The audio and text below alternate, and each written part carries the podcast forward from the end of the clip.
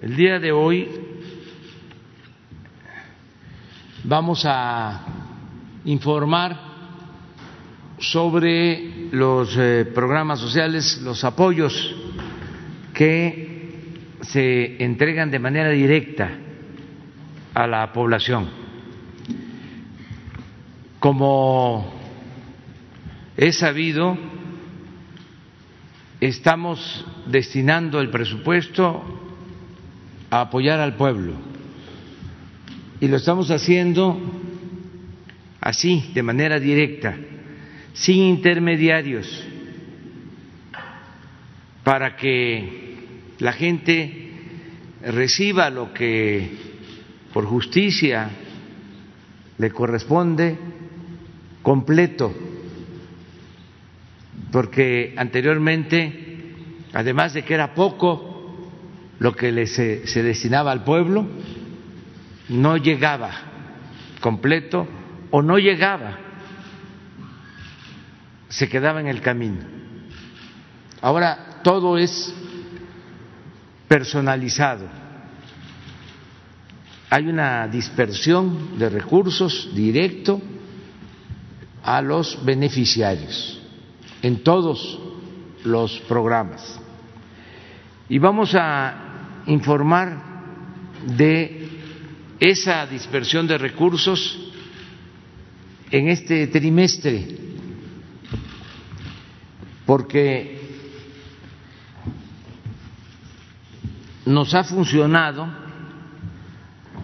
el apoyar abajo. Con la pandemia hemos eh, logrado fortalecer la economía popular y hemos evitado que haya crisis de consumo y la gente abajo de la pirámide, en la base, la mayoría de la gente, los más pobres, no han tenido eh, problemas para conseguir sus alimentos, y el consumo básico.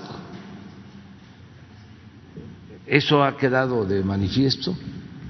Es una estrategia completamente distinta a la que se aplicaba durante el periodo neoliberal, que se presentaba una crisis y pedían créditos, endeudaban al país para rescatar a los de arriba, a los de la punta de la pirámide, de la cúpula, a costa de abandonar a los de abajo y de cargarles la deuda a los de abajo, como fue lo del FOAPROA. Se cayó la economía, pero en vez de atender al pueblo, de rescatar al pueblo, rescataron a banqueros y a grandes empresarios. Y todavía convirtieron esas deudas privadas en deuda pública. Y estamos todavía pagando por esa enorme deuda. Entonces, ahora se presenta una crisis precipitada por la pandemia y en vez de seguir con lo mismo, porque hasta me lo planteaban los tecnócratas, sus voceros y desde luego representantes de las corporaciones empresariales y financieras que solicitáramos deuda, dijimos no, vamos a ahorrar, a seguir combatiendo la corrupción, a que no haya lujos en el gobierno y lo que se reúna vamos a eh, destinarlo abajo para que no tengamos crisis de consumo, crisis de bienestar social. Entonces hemos podido salir adelante con esta estrategia. Hay países, no quiero presumir, pero hay países que se endeudaron con eh, motivo de la pandemia, que les creció, les aumentó la deuda muchísimo, este, no resolvieron el problema social y no eh, están creciendo. Nosotros no contratamos deuda adicional, no tuvimos eh, crisis por falta de recursos para la gente más necesitada, no hubieron asaltos, saqueos de comercio, eh, no faltaron los alimentos,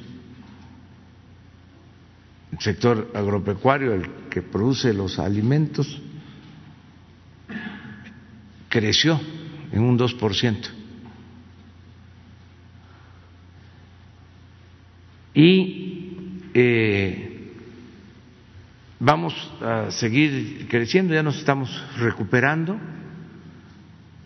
En enero eh, recuperamos como 70 mil empleos. En lo que va de febrero ya llevamos como 110 mil nuevos empleos y calculamos que va a crecer la economía este año alrededor del 5%. Entonces sí nos funcionó la estrategia.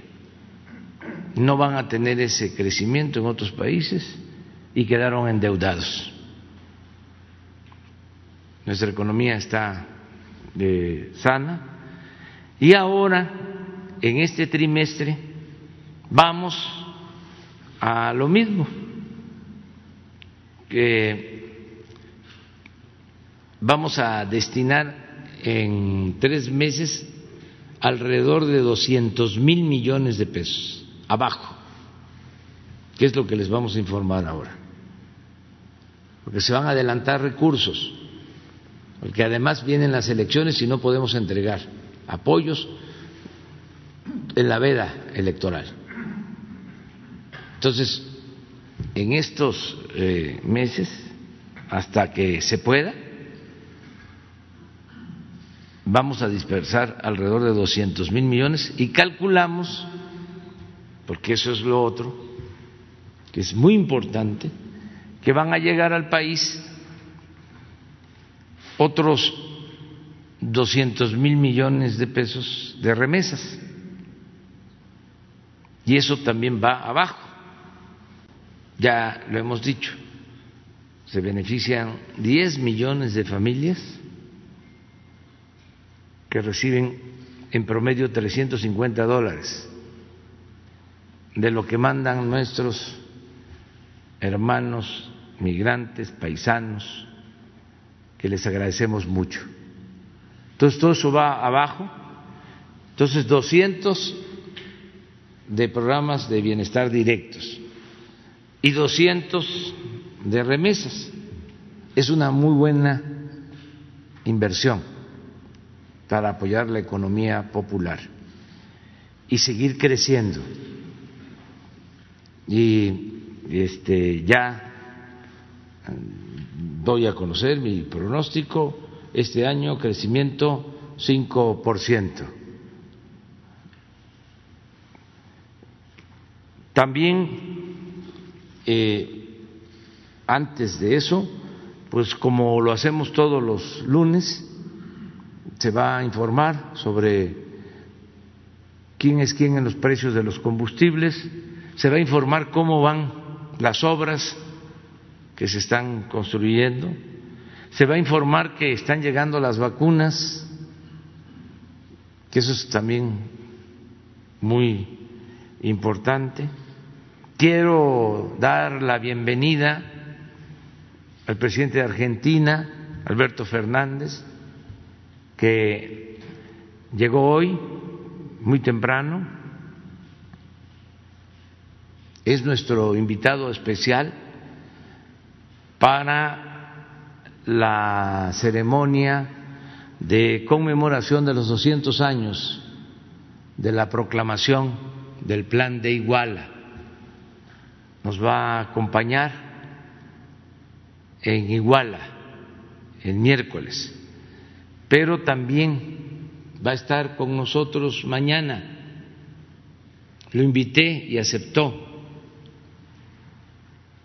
estar en esta conferencia nos va a acompañar en la mañanera de mañana. La mañanera este, que hacemos todos los, todos los días. Va a estar el presidente de Argentina con nosotros.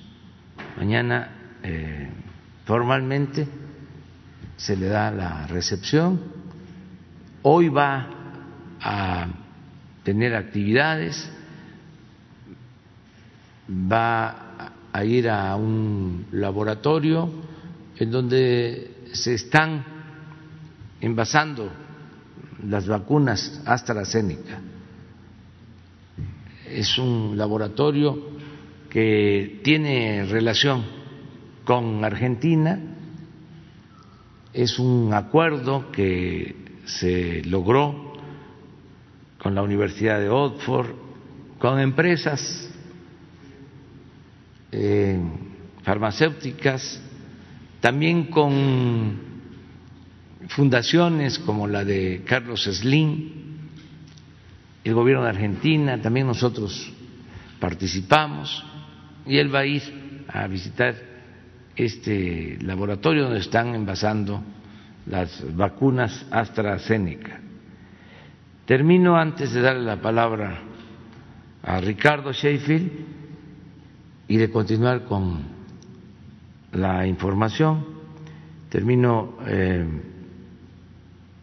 expresando eh, nuestra tristeza por el fallecimiento del senador Ramadés Salazar,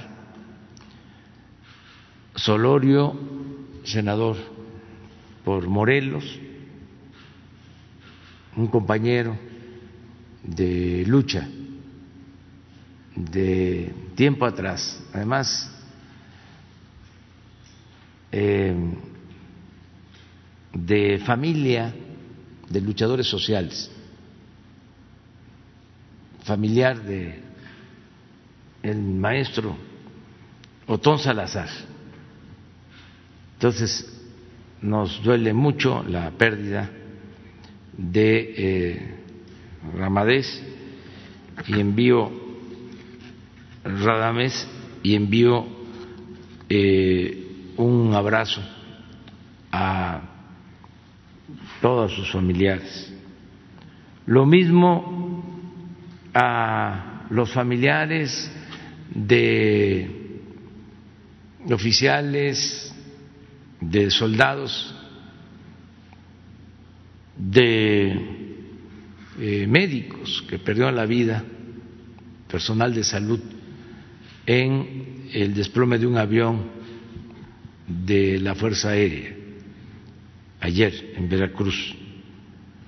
Recuerdo aquí sus nombres, Adolfo Rivas Miranda, capitán, piloto aviador,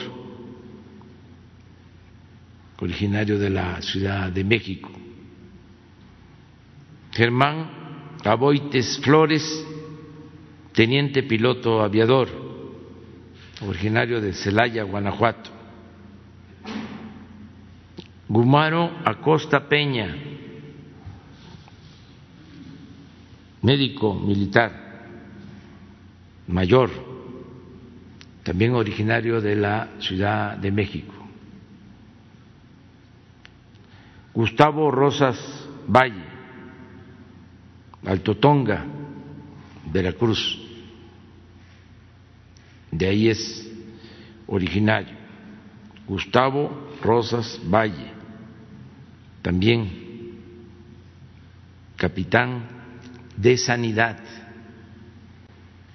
Armando Giovanni Rodríguez Alfaro, de Ameca, Jalisco, teniente de infantería. Nuestro abrazo con todo nuestro afecto a sus familiares. Vamos a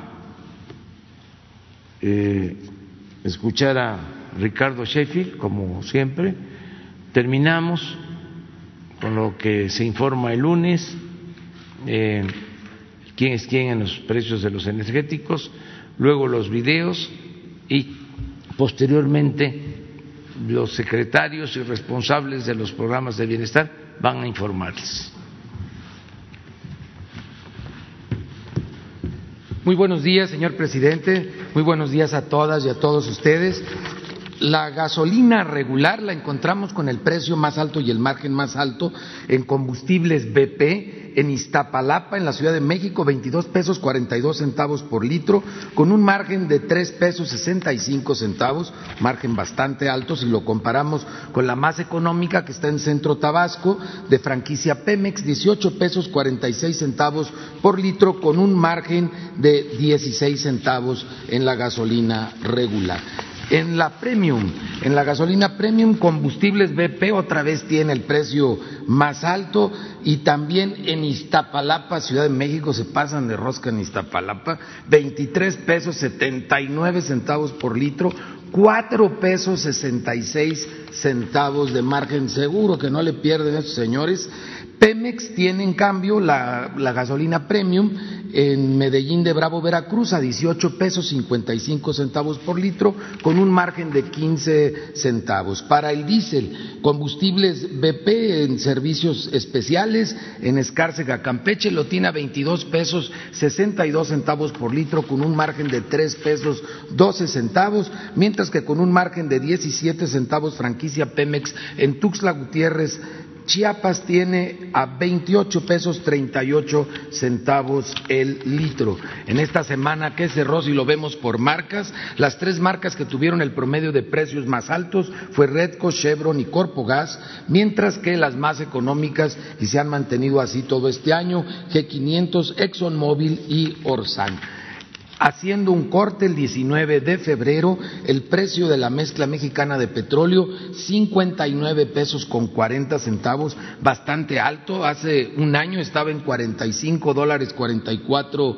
centavos, ahora 59 dólares 40 centavos. En consecuencia, ese mismo día, febrero 19, el diésel 20.81, la premium 20.58 y la regular en promedio 20 pesos con 4 centavos. Ya saben ustedes, la regular tiene incentivo ya desde hace dos semanas, es la tercera semana, y ahora también afortunadamente el diésel tiene ya incentivo en esta semana, lo cual es muy importante porque el diésel impacta directamente al precio de la canasta básica y esto ayuda, este incentivo al diésel con el aumento que se ha tenido al petróleo a nivel internacional. Hemos atendido a través de la app de litro por litro que los invitamos a seguirla descargando de manera gratuita en ambos sistemas iOS y Android.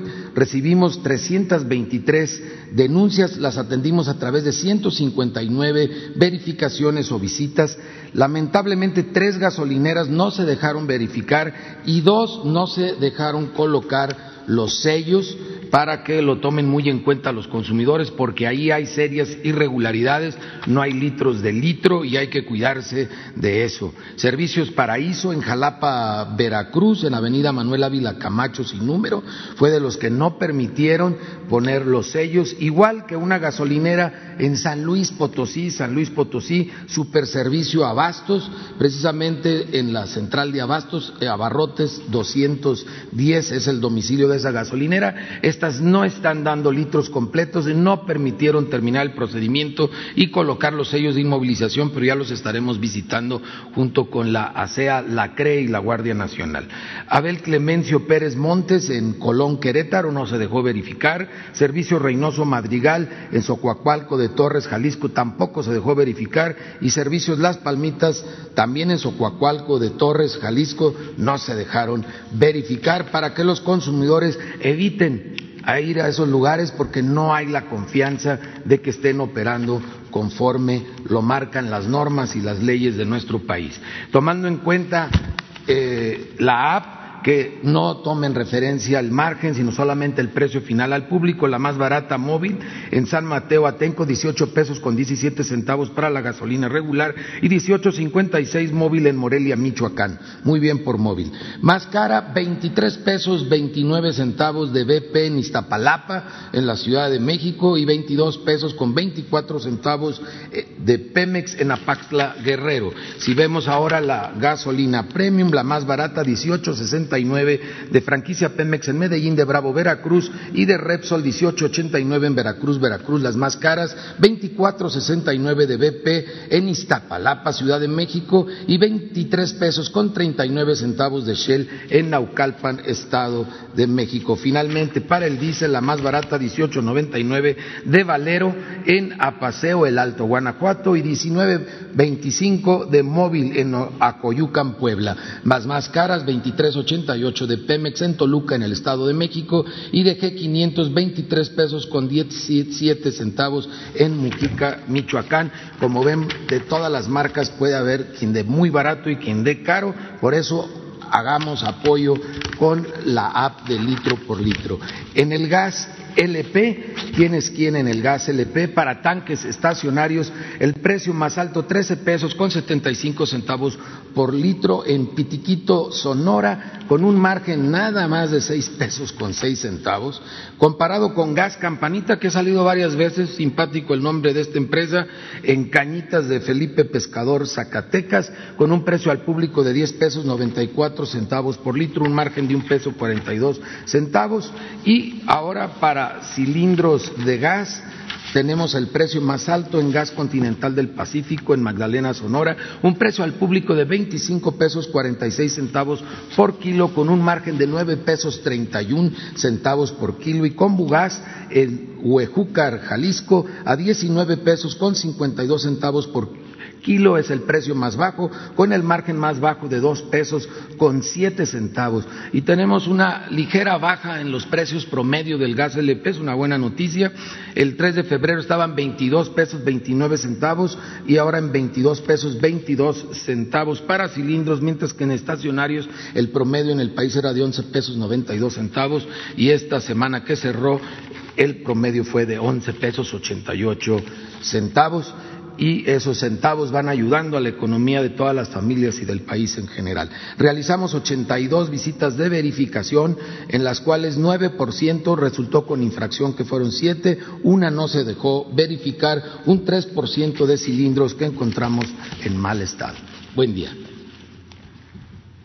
Vamos a, a los videos. La Secretaría de la Defensa Nacional informa los avances en la construcción del Aeropuerto Internacional Felipe Ángeles al 22 de febrero de 2021. En la pista norte y central, plataformas y rodajes, se realizan los trabajos de conformación de terraplén, tendido de las capas de base hidráulica, de concreto magro y de alta resistencia como superficie de rodamiento, así como la instalación del cableado eléctrico y colocación de bases para los sistemas de luces. En la terminal de pasajeros, se continúa con la instalación de la pantalla modular tipo LED y mostrador de abordaje, fabricación de la escalera panorámica y colocación de jardinería en la sala de última espera.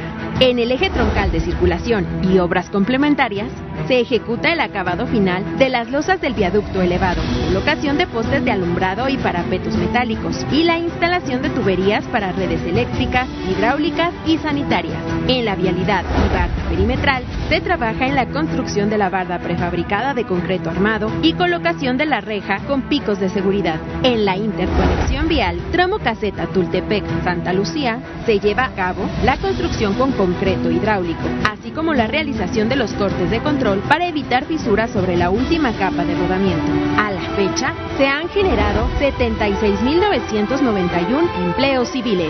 Faltan 392 días de construcción.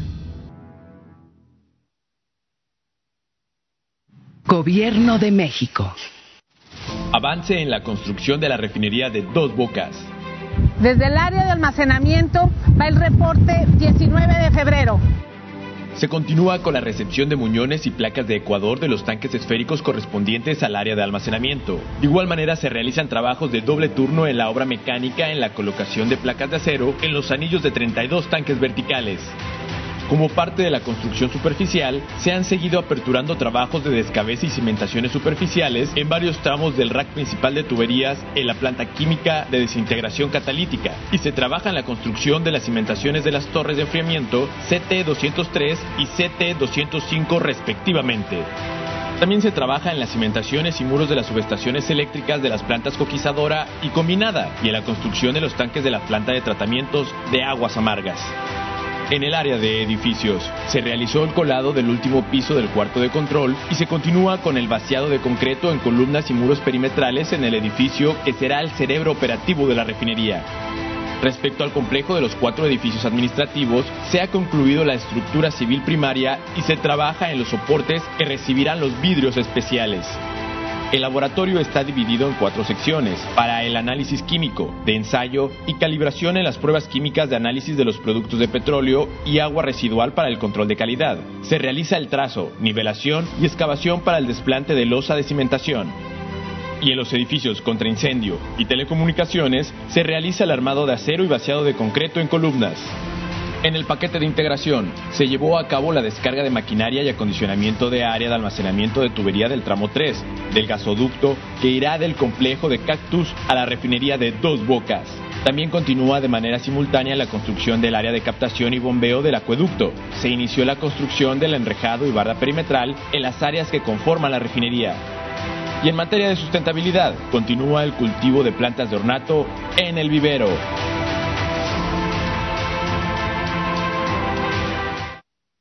Gobierno de México. Tren Maya. Reporte de avances. Semana 27 de 157. En el tramo 1 avanzan los trabajos de terracería, formación de terraplén, desmonte, acostillamiento de tuberías y las labores de rescate de flora y fauna. En el tramo 2 continuamos el desmontaje de la vía antigua, la formación de pedraplén y terraplén, así como la fabricación de durmientes. En el tramo 3 proseguimos con la excavación de material rocoso, la construcción de pasos vehiculares y finalizamos las obras de drenaje transversal en distintos subtramos. En el tramo 4, realizamos trabajos de subrasante y subyacente, actividades de terracería y avanzamos en la demolición de carpeta asfáltica.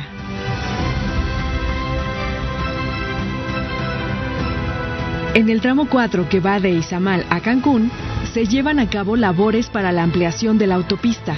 Preparamos la instalación de cuatro plantas de prefabricados para la fabricación de 560 traves de puente y 216 kilómetros de barrera central.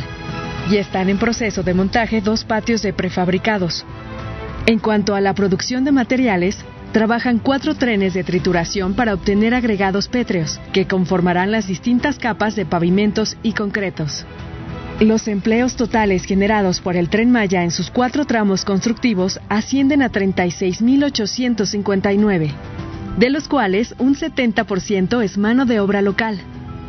El tren Maya contribuye a la reactivación económica del sureste. El tren Maya avanza. Gobierno de México. Construcción del tren interurbano México-Toluca. Reporte semanal. Tramo 1, 36 kilómetros. Avance a la fecha 99.7%.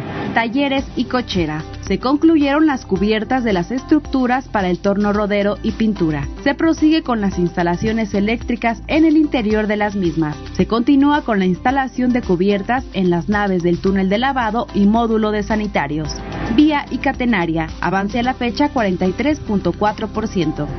Colocación de vía. Con el apoyo de marcos ajustables, se alinean y nivelan los rieles largos soldados para colocarlos en su posición final, previo al colado de plintos de concreto en el kilómetro 27.3.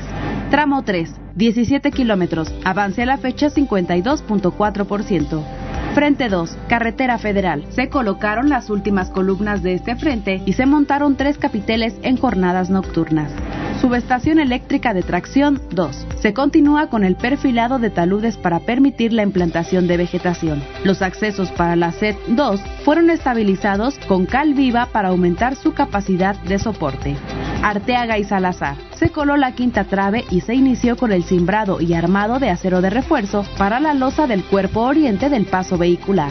Estación Santa Fe. Se continúa con el colado de las contratraves que unen las pilas de la estructura para sostener las vialidades elevadas en el acceso de vehículos a la estación. Cada día se trasladan alrededor de 5 millones de personas entre el Valle de Toluca y la Ciudad de México, usando hasta 4 horas en estos recorridos, equivalente a pasar 24 horas a la semana dentro del transporte. El trayecto del tren interurbano entre terminales se realizará en 39 minutos. Secretaría de Comunicaciones y Transportes. Gobierno de México.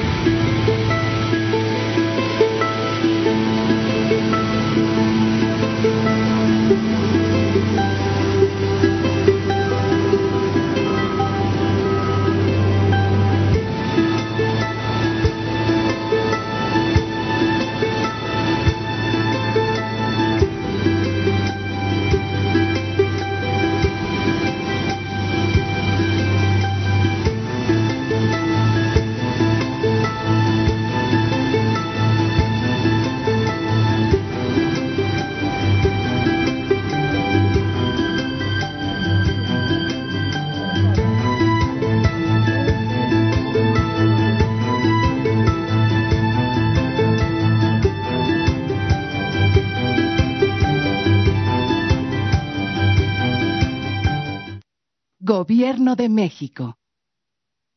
Nada más eh, agradecer el apoyo, la solidaridad de los gobiernos de la India, de Rusia y de China por su apoyo para hacernos llegar vacunas. Ellos eh, tienen necesidad de vacunar a su población. Estamos hablando de países que tienen más población que la nuestra y sin embargo nos están ayudando. Esto es lo que estamos eh, planteando en la ONU, que no se acaparen las vacunas, que se distribuyan, que alcancen a todos, porque hay diez países que se han quedado con el 80% de las vacunas. 70 países hemos recibido el 20%. De hay alrededor de 120 países que no han recibido una sola dosis. Recordemos que México presentó una resolución en la ONU para crear un mecanismo de distribución de vacunas y evitar el acaparamiento. Agradecemos por eso la solidaridad de estas tres naciones, como agradecemos a Argentina, por la forma en que estamos trabajando de manera conjunta en la vacuna AstraZeneca y también en eh, otras eh, vacunas. No vamos a dejar de recibir vacunas, es importante también informarlo. Ya empezamos con la vacunación y no se va a detener. Hemos avanzado ya con la vacunación de adultos mayores. Estas vacunas que están llegando también están destinadas adultos mayores. Hoy por la noche o en la madrugada llegan vacunas de Rusia. El martes eh, llegan también vacunas de Pfizer para terminar de vacunar a los que ya recibieron la primera dosis y también para este, seguir vacunando adultos mayores. El propósito es que para abril todos los adultos mayores del país tengan cuando menos una dosis aplicada.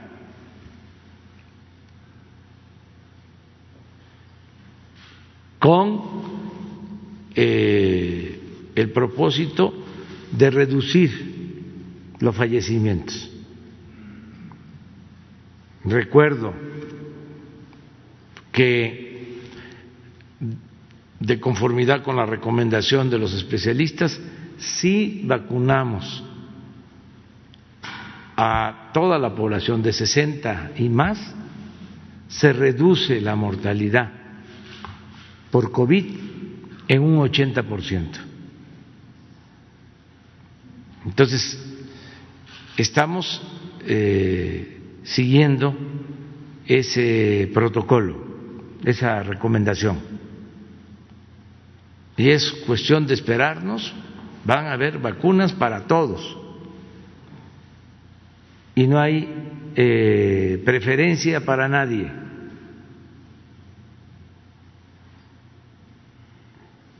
y es evidente. Nos ha dado COVID a los servidores públicos del gobierno del más alto nivel, al presidente, al secretario de Marina, al secretario de la Defensa, al subsecretario responsable de la campaña contra el COVID y a muchos otros. Y no se ha abusado. Toda esta situación que eh, se ha presentado en varios países de que hay vacunación secreta para los de arriba. Es muy importante esto, porque antes todo era el influyentismo, las agarraderas. Yo tengo una buena palanca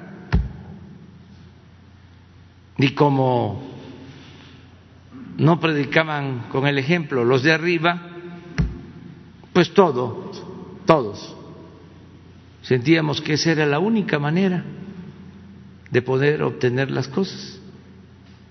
La mordida, la palanca, el influyentismo. Entonces todo eso lo queremos desterrar del país y todos estamos ayudando, la gente está ayudando mucho de todas las clases sociales para tener una sociedad mejor. Bueno, ahora sí, vamos con el informe de eh, los programas de bienestar. Adelante, ¿quién comienza?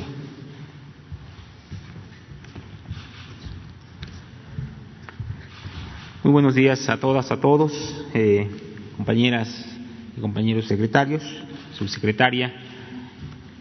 Con su permiso, señor presidente, eh, vamos a, informar el avance de entrega del programa Sembrando Vida, eh, este programa prioritario que se encuentra operando en 20 entidades de nuestro país para generar bienestar en comunidades de altas y muy alta marginación y de zonas degradadas, al mismo tiempo que permite regenerar el medio ambiente. Sembrando Vida es un programa que asegura un ingreso permanente, empleo permanente a quienes trabajan la tierra, quienes trabajan su parcela, en sus comunidades.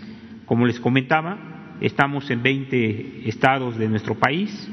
El programa Sembrando Vida tiene un total de 420 mil, 23 mil sembradoras y sembradores que cultivan sus parcelas y que contribuye a evitar la migración al tiempo que promueve la organización comunitaria. Para cumplir a cabalidad con con la norma electoral y por indicaciones del presidente, las sembradoras y los sembradores que forman parte de este programa prioritario recibirán anticipadamente en el mes de marzo los pagos correspondientes a febrero, marzo y abril. Este es un esfuerzo significativo porque representa una dispersión total de 6.345 millones de pesos en beneficio de 423.000 sembradoras y sembradores. Es importante explicar que existen dos modalidades de pagos mediante la dispersión bancaria que se llevará a cabo a partir del 5 de marzo del 2021 y mediante mesa de atención de pago, donde sembradoras y sembradores recibirán su pago de manera directa del 5 al 19 de marzo. Asimismo, es pertinente señalar que el pago correspondiente al mes de mayo se otorgará en el mes de junio una vez que haya concluido la jornada electoral. De esta manera, aseguramos que las sembradoras y los sembradores cuenten con el apoyo económico que otorga este programa prioritario y respetamos la normatividad electoral vigente. Es cuanto, señor presidente.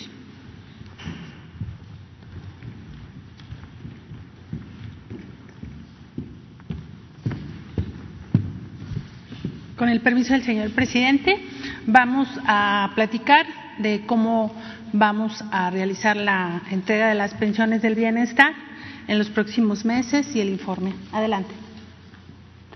Bueno, recordar que las pensiones del bienestar, tanto de discapacidad como de adulto mayor, ya son un derecho constitucional que debe estar garantizado por el Estado. Adelante. Informarles que ya hemos concluido el pago de enero y febrero. Eh, el día 18 de febrero fue el último día de pago y hemos cubierto a 8 millones 25 mil adultos mayores, 996 mil personas con discapacidad y 190 mil niñas y niños del programa de madres trabajadoras. En resumen, hemos ya dispersado 9.2 millones de apoyos a derechohabientes y beneficiarios con un monto de 24.500 millones. Esto lo que respecta a enero-febrero. Adelante. Este es el operativo de pago. Adelante. Y para el adelanto de los bimestres marzo, abril y mayo, junio, eh, vamos a hacer la dispersión bancaria para quienes tienen tarjeta para el día 15 de marzo. Y el operativo de pago, donde llevamos los recursos en efectivo a las comunidades, se va a realizar entre el 15 de marzo y el 3 de abril. De tal manera que para la siguiente gracias. Que para este bimestre tenemos una proyección de 8 millones 44 mil adultos mayores, 996 mil personas con discapacidad y llegaremos a 227 mil niños y niñas, hijos de madres trabajadoras, llegando a un padrón de 9.2 millones de beneficiarios y derechohabientes y una inversión social de 49 mil 500 millones de pesos. Adelante, lo que va a recibir cada uno de los beneficiarios en el caso de las pensiones eh, para el operativo y pago de marzo, abril y mayo, junio son 5.400 pesos e iremos informando cómo va a aparecer en el estado de cuenta. Eso es la información sobre los programas de la pensión de adulto mayor, personas con discapacidad y el programa de niñas y niños. Gracias.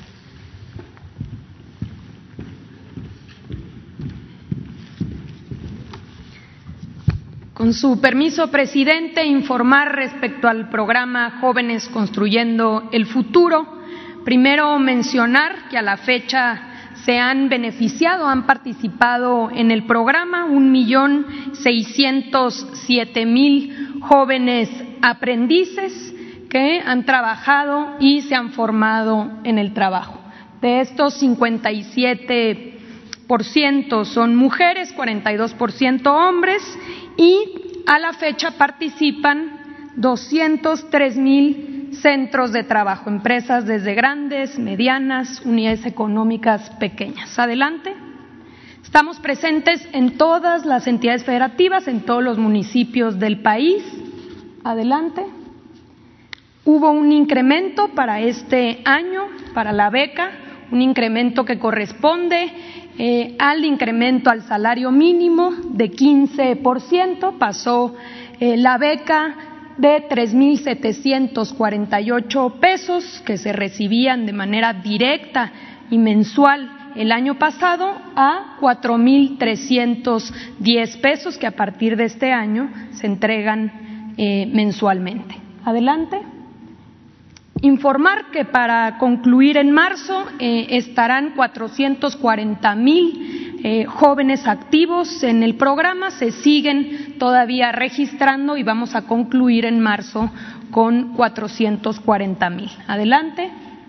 Informar que vamos a adelantar eh, pagos, se van a recibir 12.930 pesos que corresponden al pago de marzo, abril y mayo en un solo pago se va a depositar en las cuentas bancarias. Esto es, este es un programa 100% bancarizado, entonces se recibirán 12.930 pesos por todas y todos los jóvenes. Adelante. Esto significa una inversión de 5.689 millones de pesos que serán en beneficio, por supuesto, de los jóvenes, también de las empresas, de los negocios y de la reactivación económica. Lo que corresponde al pago del mes de junio, informar que será pagado posterior a la elección. Muchas gracias, presidente.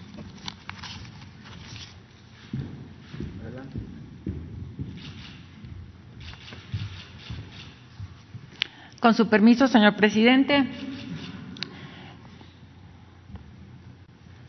Pues queremos informarles que este, este programa de apoyos crédito a la palabra empezó desde el año pasado para poder atender las necesidades que se presentaron por parte del COVID. Eh, este año hemos decidido apoyar con 60 mil créditos adicionales a partir de un presupuesto que viene en eh, la Secretaría de Economía con tres modalidades.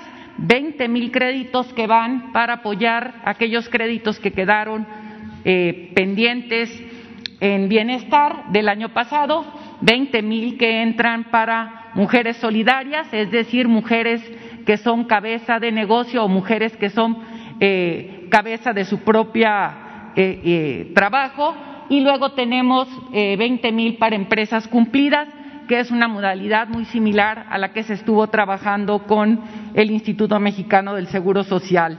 Debemos comentar que estos son de 25 mil créditos reembolsables pagados en 33 mensualidades y con tres meses de gracia, con 823 mil pesos con 70 centavos que se iniciarán a pagar por las 33 mensualidades. Siguiente. Aquí vemos cómo ha ido entrando las, eh, eh, las inscripciones por parte de la población. Tenemos al momento 41.810 eh, todavía, ya registradas, de las cuales 27.894 corresponden a empresas cumplidas y 13.925 a mujeres solidarias. Esto se inició el 8 de febrero y queremos decirles que pueden todavía continuar registrándose. Siguiente. La Secretaría de Bienestar entonces, está integrando las bases de datos de la población que hablábamos que eran eh, restantes del año pasado y los primeros de marzo este, contarán ya con las 20 mil personas elegibles para esto. Debemos invitar a que cualquier persona que quiera registrarse o cualquier empresa que quiera registrarse lo puede hacer en mipymes.economía.gov.mx y que estaremos recibiendo estos registros hasta eh, el 8 de marzo y por otro lado la entrega empieza a partir de este jueves. Es cuanto.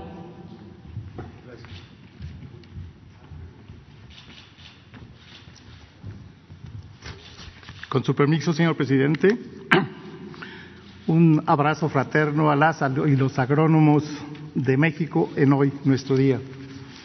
Eh, informar a la sociedad que logramos el mayor volumen de producción de alimentos, alcanzando poco más de 290 millones de toneladas. Esta es una cifra sin precedente y, como bien señaló el presidente, no hubo compras de pánico ni desabasto. Siguiente, por favor. ¿Cómo se presenta el 2021? Nos da gusto señalar e informar que nuestros programas prioritarios, prioritarios tendrán un incremento del 34% más de recursos lo que nos permitirá con estos 27.826 millones de pesos incrementar el número de beneficiarios al pasar de 2.8 a 3 millones de beneficiarios.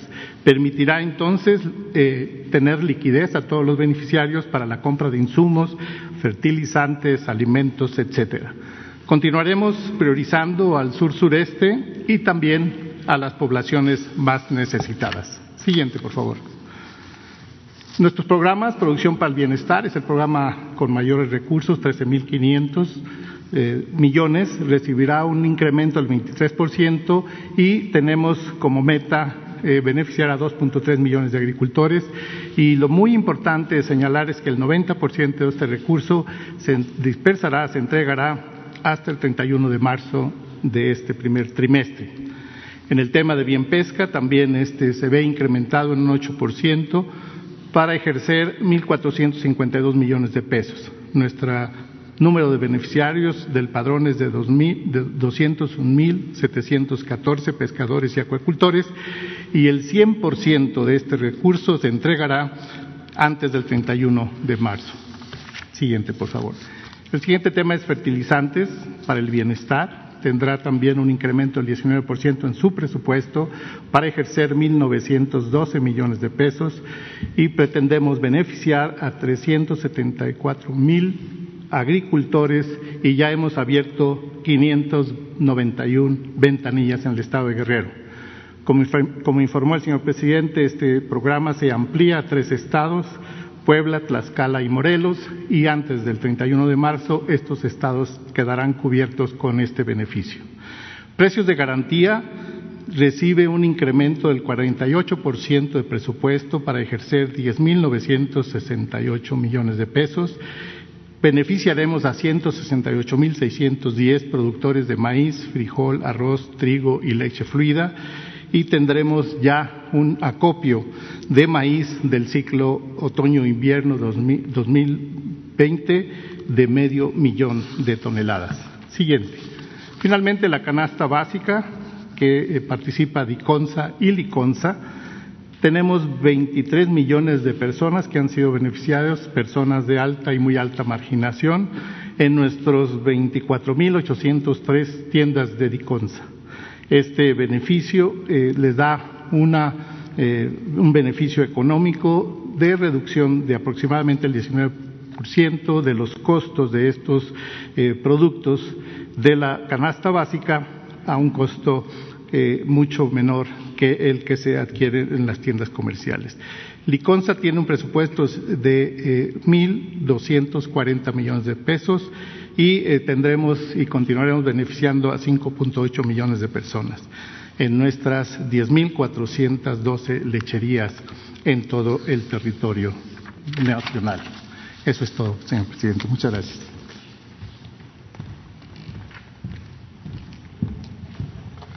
Buenos días a todas y a todos ustedes. Eh, buenos días, compañeros secretarios. Con su permiso, eh, presidente, eh, yo vengo a informar precisamente sobre el programa que es muy generoso, sobre todo para nuestros jóvenes, que es precisamente lo de becas, que abarca también niños y niñas. En lo que se refiere a becas en educación básica, tenemos un total de beneficiarios de 3.836.727 niños y niñas y bueno, se va a dispersar una cantidad de 18.416 millones 289.600 pesos. Esto ya se hizo precisamente la dispersión el 19 de febrero. En lo que se refiere a educación media superior, se está dividiendo en dos pagos, uno va a ser el 19 y otro el, 19 de febrero, otro el 26 de marzo. Pero aquí sumando los dos pagos, hacemos un total de beneficiarios de 8.173.169, con un monto que va a ser de aproximadamente 19.496 millones 358 mil 400 pesos, que eso también va a incidir en el beneficio de, de, las, de los hogares. Y en lo que se refiere a educación superior, también van a ser en dos pagos, eh, primero el 19 de febrero y después en marzo, y ahí tenemos también un monto total de beneficiarios de, de 819.700 con un monto de lo que es la dispersión de lo que se refiere a 490.118 millones 700 mil pesos. Esto claro que va a redundar en los beneficios de precisamente lo que son los hogares y muy en especial de nuestros jóvenes. Y otro programa que también se me hace muy generoso es la Escuela es Nuestra, en donde tenemos un presupuesto precisamente para este año 2021 de 12 mil millones de pesos, con una meta de 50 mil escuelas. Se va a dispersar todo este proyecto en marzo porque yo agradezco mucho al señor presidente que hace un esfuerzo de precisamente cubrir todo esto, todos estos apoyos antes de lo que se refiere al proceso electoral, que finalmente eso nos va a ayudar mucho para tener un mejor control y un mejor apoyo a lo que se refiere a los hogares y que va de manera directa a los beneficiarios. Sería cuanto, presidente. Muchas gracias.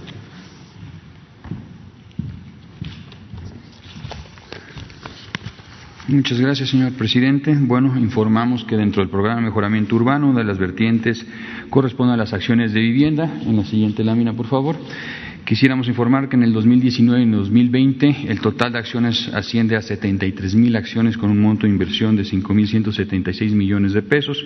Como podrán observar, tanto estuvimos apoyando estados del norte de la República como también estados del centro y sur del país.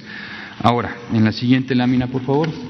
En lo que corresponde al programa emergente, también dentro del programa de mejoramiento urbano, al día de hoy se han dispersado alrededor de 98 mil acciones de mejoramiento o ampliación de vivienda, de un total de 118 mil, que es la meta que tenemos al día de hoy con lo que se cuenta el recurso de un monto total de 6.420 millones de pesos. El total de ampliaciones es el 60%, con un monto de 90 mil pesos de forma directa a las familias y mejoramientos con un monto de 35 mil pesos también de forma directa a las familias.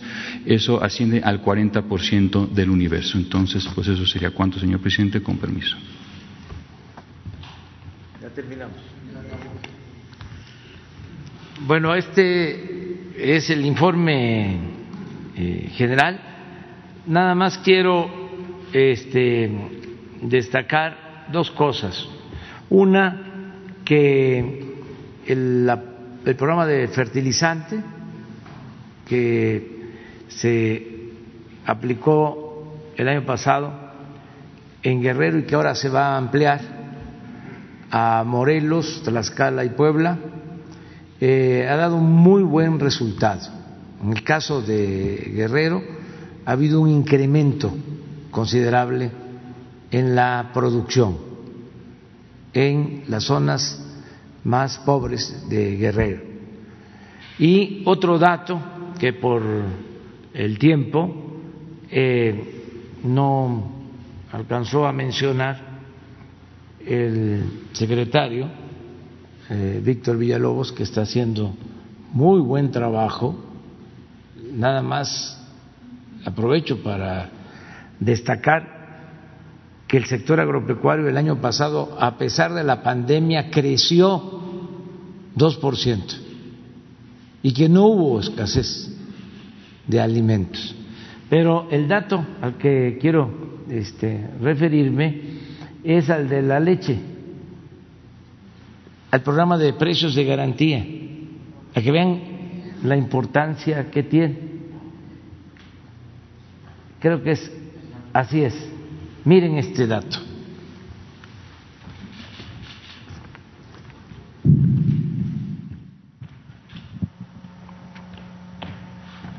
Desde el 2020 se eliminaron las importaciones de leche en polvo.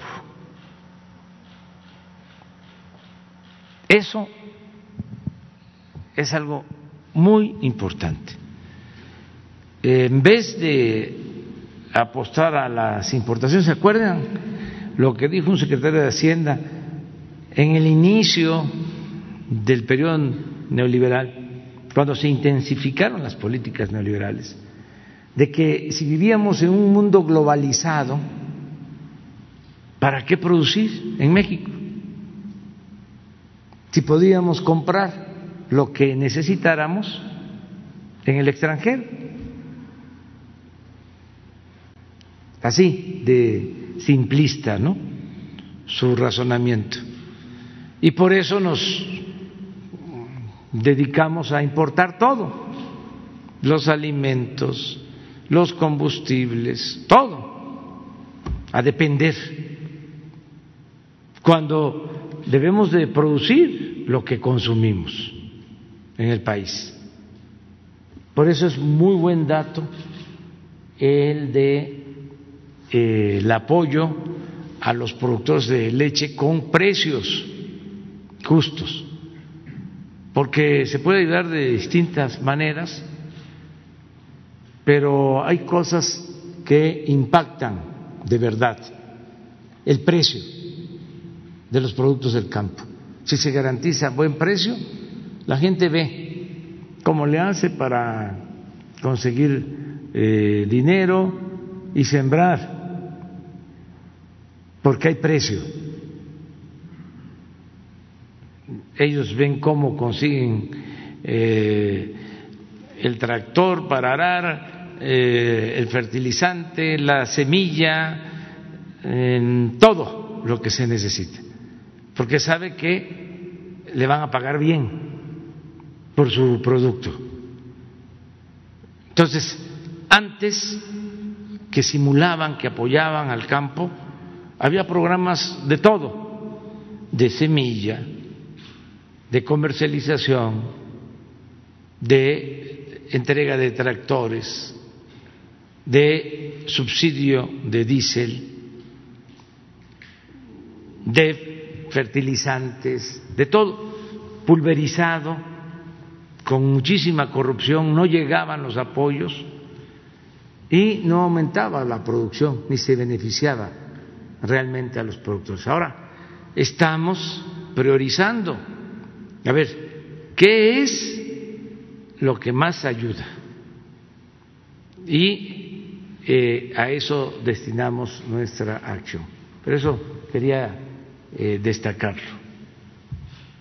Desde luego, son 10.412 lecherías en donde se vende la leche a precio justo.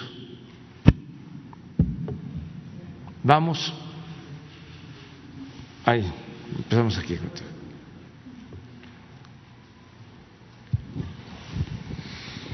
Presidente, muy buenos días. Víctor Diego de Capital 21, el canal de esta ciudad, la Ciudad de México.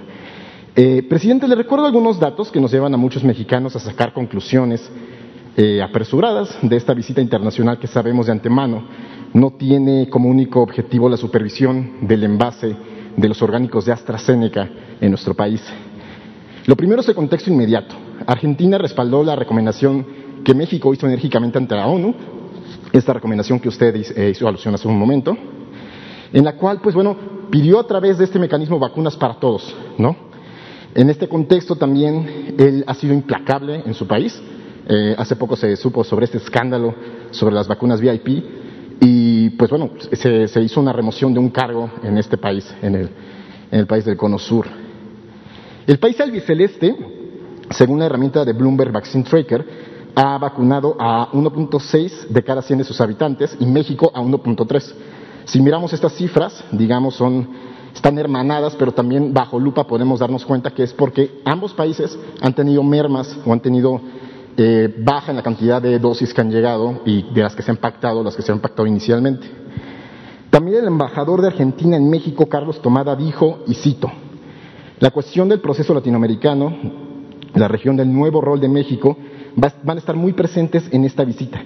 Este viaje tiene una importante, una impronta, perdón, de lanzamiento para la profundización de las relaciones. Presidente, ¿está por encabezar México un bloque de cooperación multinacional entre las naciones progresistas?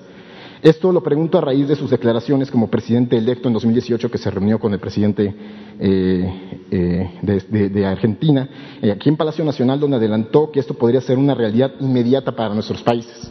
Es la primera pregunta, presidente.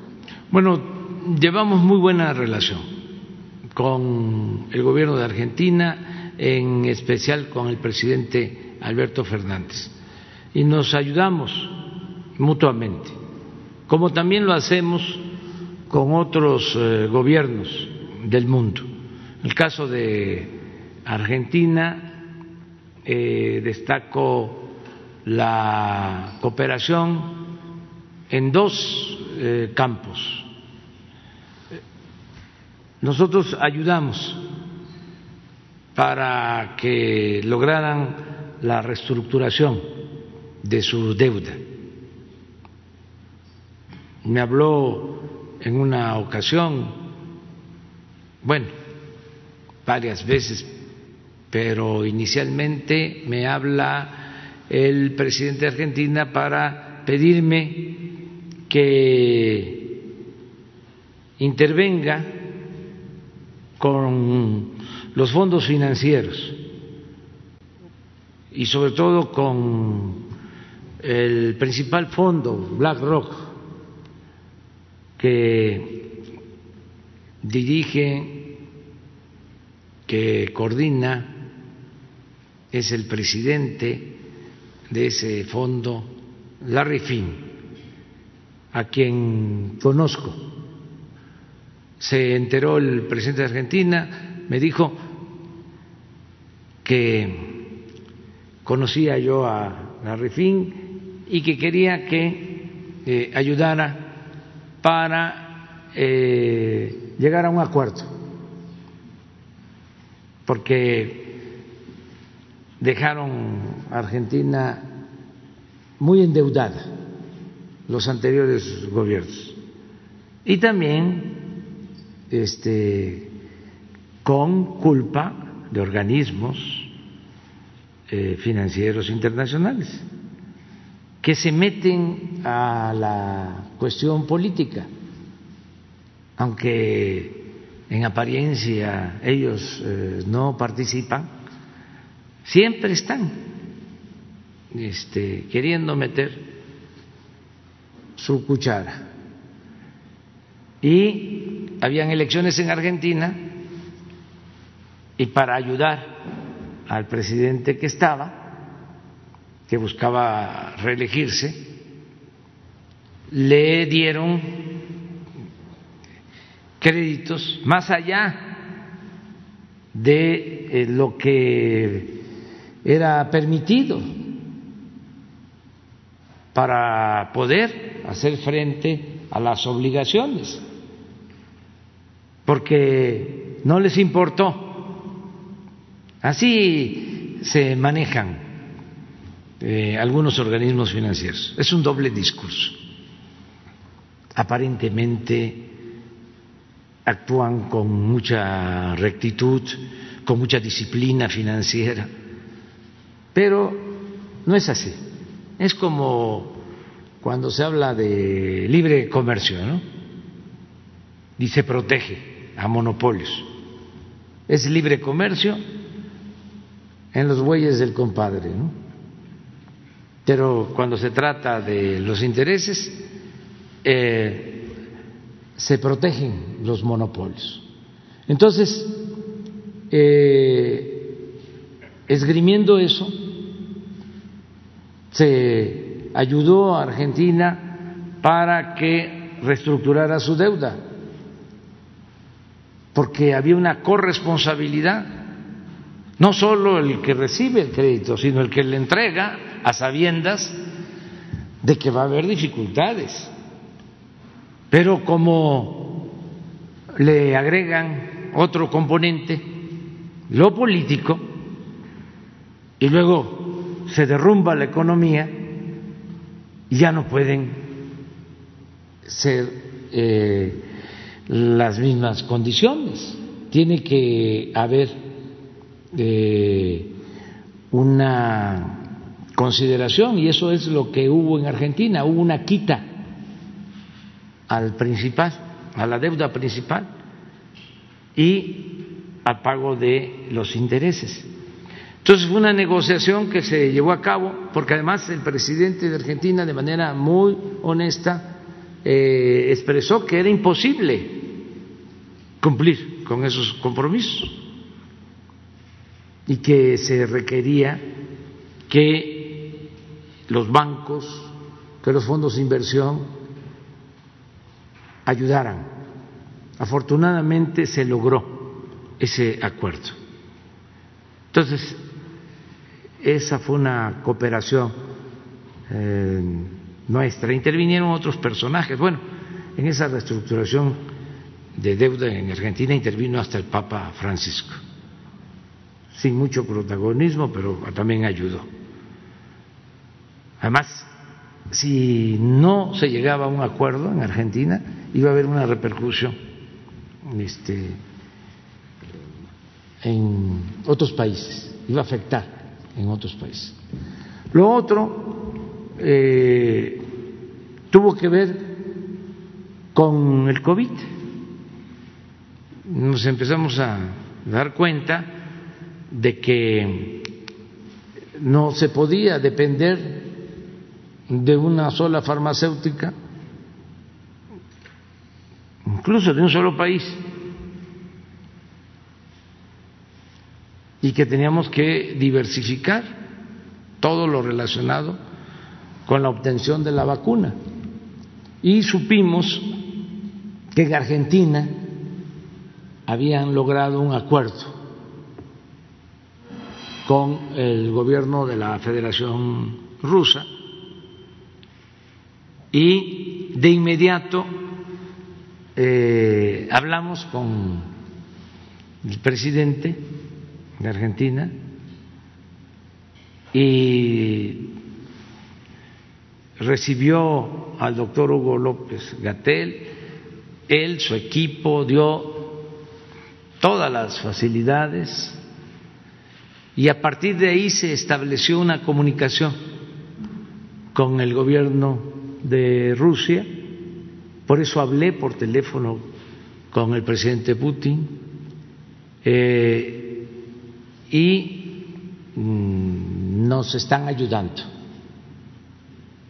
Son las vacunas que van a llegar hoy, las primeras, pero hay el compromiso de entregar millones de dosis de esta vacuna rusa. Entonces, ¿quién ayudó para conseguir estas vacunas el presidente de Argentina, Alberto Fernández. Entonces, más allá de la política, existe eh, un propósito de cooperación entre nuestros pueblos, entre nuestros gobiernos y estamos muy satisfechos, por eso lo invitamos a él a participar el miércoles en la conmemoración de los 200 años de independencia de eh, nuestro país. Entonces, eso es lo que puedo contestar. Presidente, eh, ahondar un poco en, este, en, este, en esta declaración que hizo el embajador Carlos Tomada, la cuestión del proceso latinoamericano y la región del nuevo rol de México en esta nueva cooperación. ¿Hay algo que nos pueda adelantar al respecto? Pues miren, nosotros nos vamos a seguir eh, apegando, eh, vamos a ceñirnos a lo que establece el artículo 89 de la Constitución en materia de política exterior. No intervención, autodeterminación de los pueblos, cooperación para el desarrollo, solución pacífica de las controversias, tener buenas relaciones con todos los pueblos y con todos los gobiernos del mundo y lo hemos logrado. Y sí les puedo decir que es evidente que México eh, ha recuperado en el concierto de las naciones su eh, respeto, eh, su reconocimiento como un país independiente, soberano, un país solidario. Es eh, mucho mejor el prestigio de México en el extranjero que lo que sucedía anteriormente. Ya no se habla en el extranjero de los escándalos de corrupción, de la violencia, que era la nota.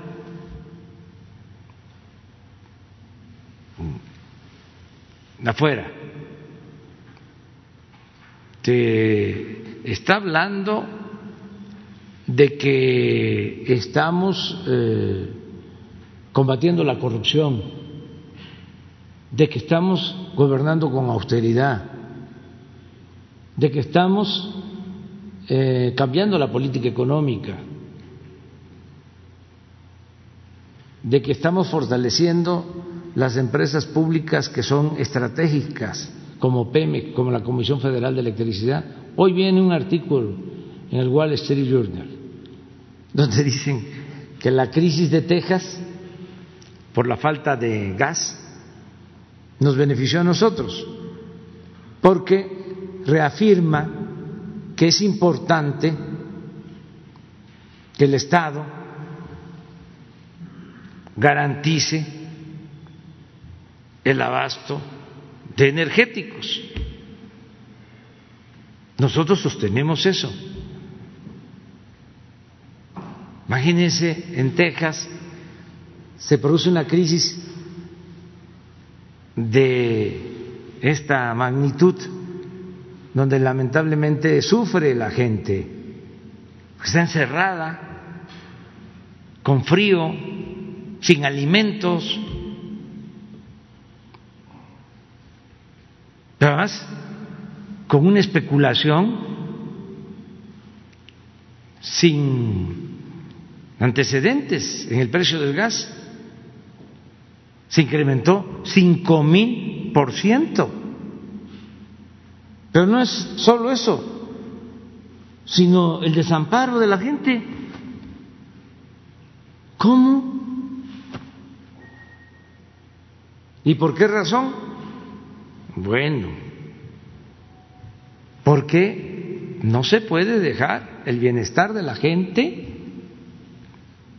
a las empresas particulares. Es una falacia el pensar que todo lo va a resolver el mercado y que hay que desaparecer, diluir al Estado. Ese fue un sofisma, una gran mentira para saquear, para robar. Pero eso no tiene que ver con políticas públicas, no tiene que ver con poner en el centro a las personas, a los seres humanos. Entonces, eso es lo que tienen que este, replantearse. Y claro, lo que dice el Wall Street Journal, este, que nos ayuda, porque eh, elevaron a rango supremo la privatización y no. El Estado no puede asfixiar la iniciativa de la sociedad civil, pero tampoco puede incumplir su responsabilidad social. Nosotros resolvimos la crisis. Gracias a los trabajadores, a los técnicos de la Comisión Federal de Electricidad, cinco días. También otras lecciones, ¿no? No hay que poner todos los huevos en una sola canasta. ¿Cómo el abasto del para la electricidad, el único combustible para la electricidad, el gas. Nosotros tenemos diez opciones. Si hay una crisis eh, en la energía nuclear, en Laguna Verde, tenemos el gas, tenemos el combustible, tenemos el diésel, tenemos la energía térmica, tenemos las hidroeléctricas, tenemos, ¿qué fue lo que hicimos? Plantas que querían los neoliberales convertir en chatarra y llegamos y dijimos, no, vamos a darle mantenimiento. Y ahora en la crisis las echamos a andar todas, todas. Y este, se tuvo energía en la red suficiente, que eso es lo otro también, el control de la red nacional. Imagínense si las líneas se privatizan, si cada empresa tiene sus líneas, su red, y no hay un sistema integrado ¿Por qué se pudo resolver? Porque las hidroeléctricas del Grijalva generaron energía, subieron a la red nacional, porque lo que suben eh, las hidroeléctricas del Grijalva llega a todo el país, solo no tenemos eh, una comunicación o no hay conexión en el caso de Baja California, de Baja California Sur, y en la península, pero ya estamos resolviéndolo. Este, o hay en la península de Yucatán, pero está eh, muy debilitada la, la red y la estamos reforzando, estamos llevando gas y vamos a resolver el problema. Pero son de las cosas, ¿no? Que México eh, ahora eh, eh, está siendo más respetado. Una última cuestión, señor presidente, ya que estamos hablando de también apoyo a quienes más lo necesitan, temas económicos. Se anunció semanas atrás que la Secretaría de Hacienda y el Banco de México, así como la Asociación de Bancos de México, gestionarían un plan de bancarización hacia los migrantes para así proteger pues, sus pesos y brindarles una opción sin intermediarios, ágil y en línea para mandar dinero a nuestro país. Se sabe que el mecanismo tendrá como eje medular al Banco de Bienestar para dar vía a los 40 mil millones de dólares de remesas anuales que llegan a nuestro país. Considerando que se habló de mecánicas para simplificar que la población migrante de allá y de acá se puedan inscribir al Banco de Bienestar, ¿nos podría emplear un poco la, información que se tiene sobre si existe ya una distribución de sucursales que pueda atender de manera eh, digamos, ágil esto en estos centros de distribución. Muchas gracias. Sí, pero es importante aclarar que el Banco del Bienestar, su primera función es dispersar los fondos que se destinan a los beneficiarios de los programas. Ese es el principal objetivo del Banco del Bienestar. Eh, por eso estamos ampliando la infraestructura. Va a ser el banco con más sucursales en el país. Estamos este año, en junio vamos a inaugurar mil sucursales en los pueblos más apartados mil sucursales, con eh, cajas fuertes, con sistemas de Internet, automatizados, modernos. Mil. Y el año próximo, mil seiscientas.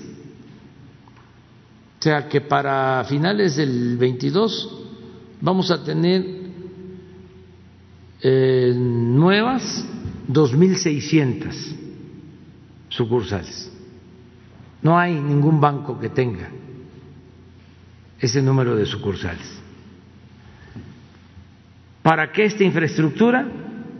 Para que no se tenga que pagar en efectivo.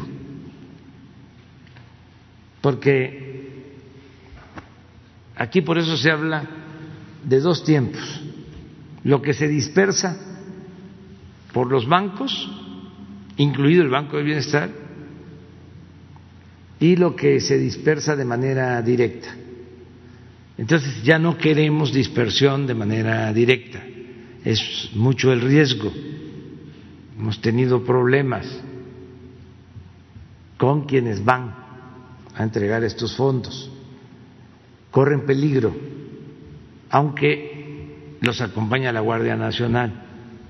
Además, es dinero en efectivo y es una tentación.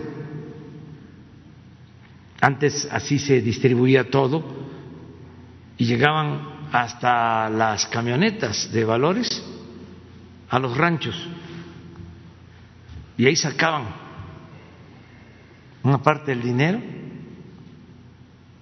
y el resto era lo que le entregaban a la población, lo que sobraba.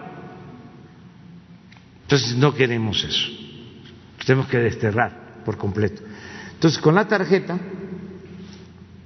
la gente va y saca lo que por derecho y justicia les corresponde.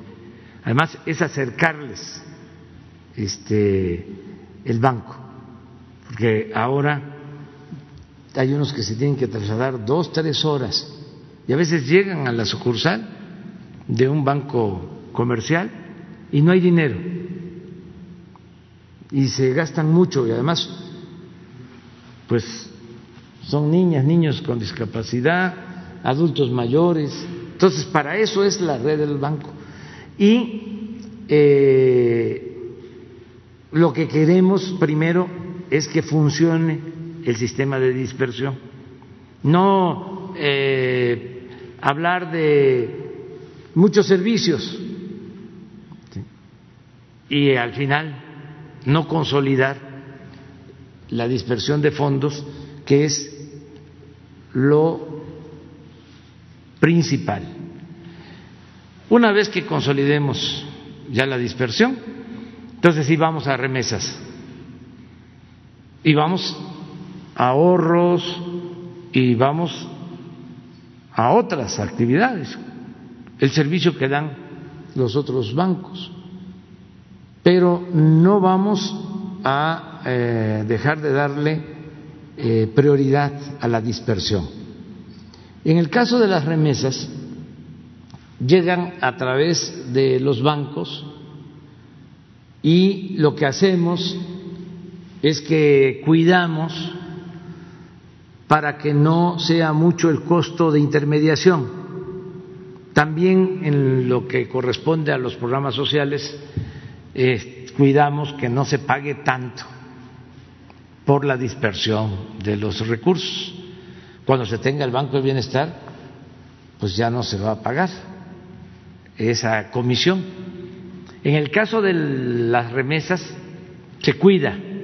Por eso los lunes cada mes informamos quién es quién en el cobro por envíos de remesas, qué bancos. Eh, de modo que eh, le agradecemos al Banco de México, pero ahora lo que este, necesitamos es fortalecer las sucursales del Banco de Bienestar para la dispersión de fondos.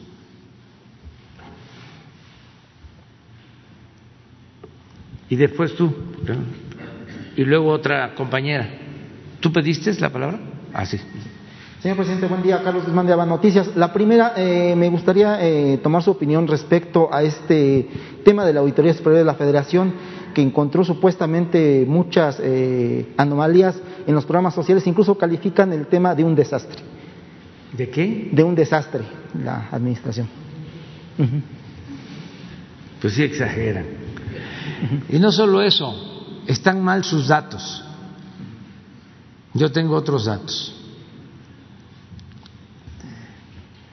Y se va a informar aquí. Y ojalá y lo hagan ellos, los de la Auditoría Superior de la Federación. Porque este, le están dando eh, mala información a nuestros adversarios. Y yo creo que no deben de prestarse a esas este, campañas. Ayer veía yo a un articulista conservador, conservador, conservador, este, hablando de lo del aeropuerto, de que había costado eh, no hacerlo 300 mil millones de pesos. Eh, tomando como base lo que dijo la, auditoría. auditoría. Entonces me gustaría que ellos aclararan sobre ese dato, que está mal, es exagerado. Si fuese así, pues entonces nos iba a costar el aeropuerto no 300 mil, sino 600 mil millones el aeropuerto de Texcoco. Entonces, aún así, eh, nos ahorraríamos pues este como 300 mil millones con el aeropuerto que estamos construyendo en eh, lo que era la base militar de Santa Lucía. Entonces yo espero que aclaren se me olvida siempre el nombre de este articulista conservador. ¿Eh? David No, él es el director de la auditoría. No, me refiero. ¿El articulista? Bueno, todos estos este, articulistas, ¿no? Conservadores. Entonces hoy van a informar Carlos Elizondo Meyer, ¿sí? que fue hasta consejero de Pemex en la época del saqueo más grande de la historia de México este, y cree que todos eh, somos eh, iguales. Así son los conservadores, muy hipócritas y de doble discurso. Entonces festejaba, ¿no? Lo del dato de la auditoría. Entonces hoy vamos a aclarar y ojalá, y antes de que aclaremos nosotros, aclare la auditoría. Segundo tema, presidente, aprovechando que está la secretaria de Educación eh, presente y bueno, está tomando mando de esta secretaría, usted había comentado hace año y medio de que había una propuesta, usted eh, pugnaría porque no hubiera ya exámenes de selección cuando usted fue regente, bueno, jefe de gobierno de la Ciudad de México, eh, tuvo universidades, bueno, eh, fundó universidades, eh, funcionó muy bien el esquema de, de sorteo el que se hace y se evita sangrar a las personas. Yo veo en el sur de la ciudad donde habito que prácticamente las mamás, los papás pierden incluso hasta el patrimonio por darles un curso de selección, buscar un curso de selección para que estos chicos tengan acceso a, la UNAM, al Politécnico. ¿Se mantiene esta propuesta, señor presidente? De la mantenemos. Eh, nada más que queremos avanzar más en la eh, oferta, que tengamos eh, más espacios, más cupos. Se están instalando y están funcionando 140 universidades eh, públicas, gratuitas, de calidad. Ahí tenemos este espacio y vamos a seguir creciendo. El propósito es que no haya rechazados, que todo el que quiere estudiar lo pueda hacer y que lo del examen de admisión no se use como pretexto para eh, rechazar a los jóvenes, porque no es que no pasen el examen de admisión, es que no hay cupo. Y por eso se hace. Y por eso lo hacen, porque se abandonó la eh, educación pública. Entonces tenemos que ir avanzando para que logremos que nadie sea rechazado. Ese es el objetivo. Nos va a llevar tiempo, pero en eso estamos. Y no vamos a dejar de insistir. Y estamos haciendo esfuerzos. Eh, si vemos que hay jóvenes que son rechazados, buscamos acomodarlos, que no les falte. Ya fue un avance importante el que de ocho mil eh, médicos que se recibían para hacer una especialidad eh, se incrementó a veinte mil, más del doble. Y vamos a seguir este, abriendo plazas, oportunidades, porque entre otras cosas no tenemos médicos y no tenemos especialistas. Fue un desastre el periodo neoliberal. Si quieren resumir lo que sucedió, se dedicaron a saquear, a robar. Son muy ratas.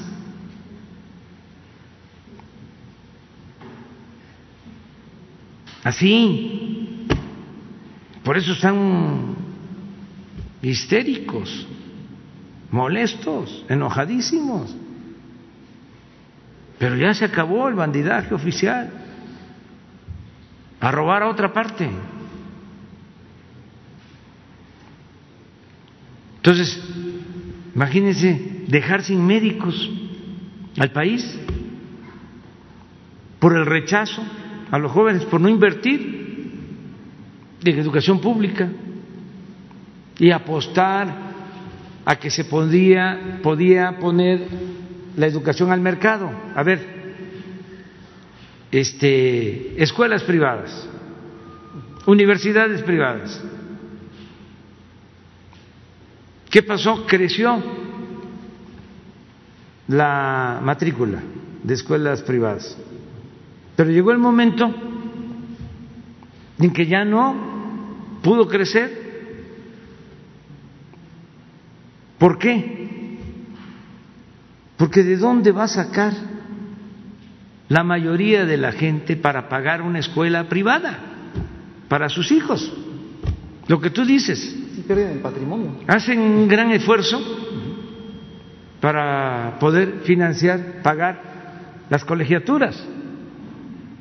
Entonces llegó el momento en que ya este dejó de crecer no porque la gente no quiera, sino porque no puede, porque empobrecieron al pueblo y entonces no tiene eh, la gente posibilidad de pagar la educación.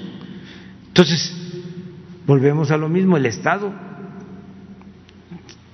tiene la responsabilidad de garantizar la educación pública, gratuita, de calidad en todos los niveles escolares. Es un proyecto distinto el nuestro al proyecto neoliberal. Por eso los eh, confunde, los eh, perturba, los omnubila. Por eso este, se ofuscan. Además, los entiendo fueron 36 años de estar machacando de que lo mejor era lo privado, que había que desmantelar al Estado y avanzaron, pero no acabaron de eh, socavar al Estado mexicano y además no contaban de que el pueblo iba a decir basta. Todavía tenían la esperanza de que si yo llegaba, iba yo a, a hacer lo mismo, que me iban a meter al aro. Porque decían que en la política de izquierda, ya ven que hay este, farsantes. Decían que en la política eh, se le atribuía a una gente de izquierda, que era como tocar el violín, que se agarraba con la izquierda, pero se tocaba con la derecha, que era llegar al poder ganar con promesas de izquierda y luego gobernar para satisfacer a la derecha, para recibir el aplauso de la derecha. ¿Estaban esperando eso? Pues no, imagínense cuántos años de lucha para venir a hacer lo mismo para permitir el saqueo, para permitir, como era, de que los de arriba no paguen impuestos, para permitir que vengan del extranjero y nos saqueen, como en la época colonial, para permitir que se empobrezca nuestro pueblo, que México eh, se convierta, como sucedió en fosas clandestinas, en un país de violencia, eh, con decadencia por la pérdida de valores culturales, morales, espirituales. A eso a eso este, eh, quieren que eh, regresemos. No, no, no, no, no. Y están, este, por eso, completamente despistados. Ayer hablaba yo en Baja California Sur y no es un asunto ofensivo, para nada. Pero les decía que es una oposición fifí que no sabe este cómo defender la democracia, cómo hacer valer la justicia, cómo defender las libertades. No saben, los fifís no saben.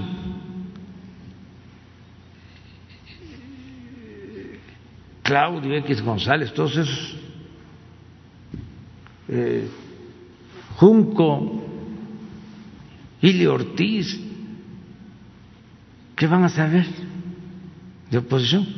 Lo más que se les ocurrió fue apoyar al Frena, pero ni siquiera vinieron ellos a este apoyarlos. Es más, los dirigentes más cercanos del Frena dormían en hoteles. Eso no es la oposición.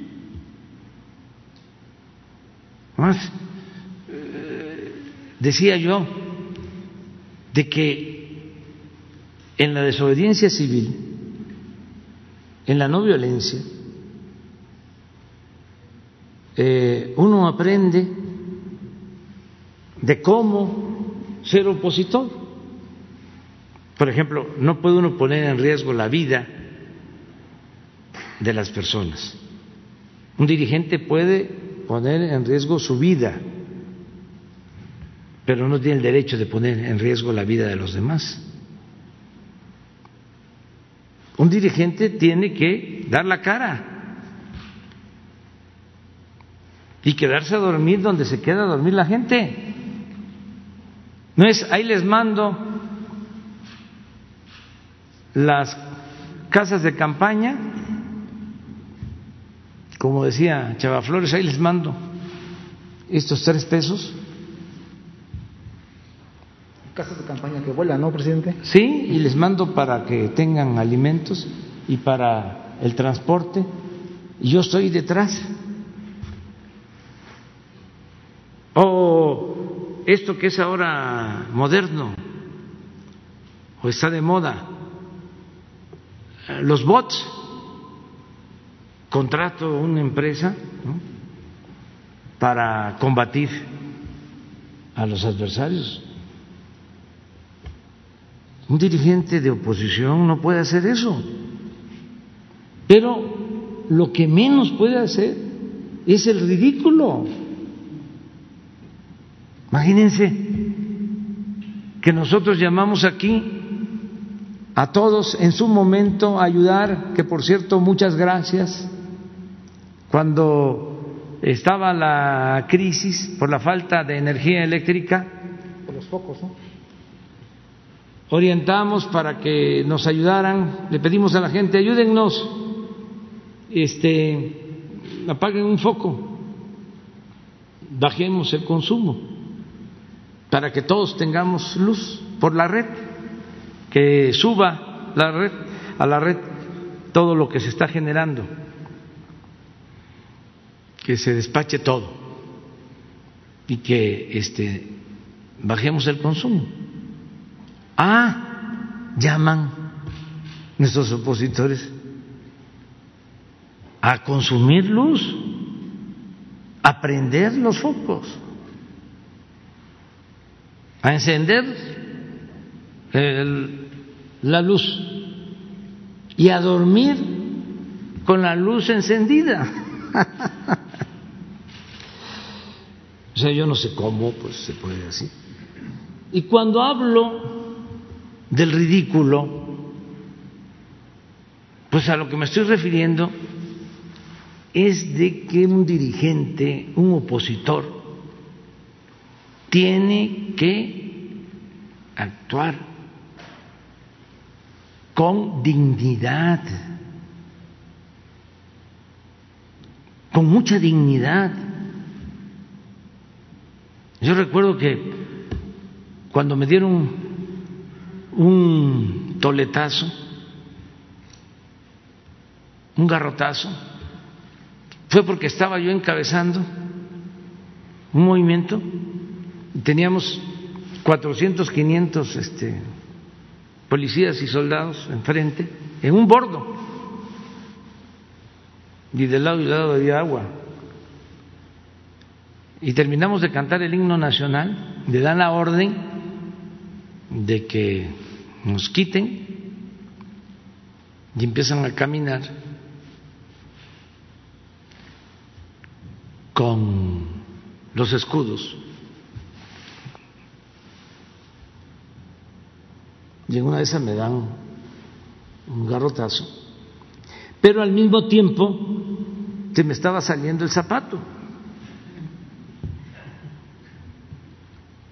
Y entonces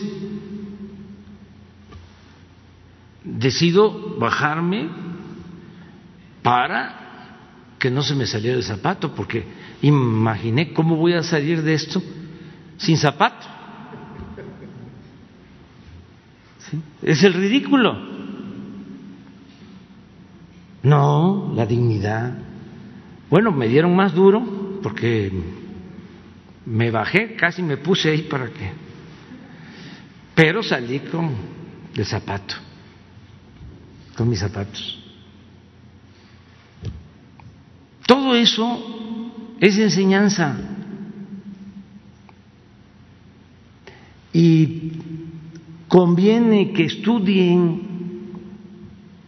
que lean el libro que se hizo en el siglo XIX,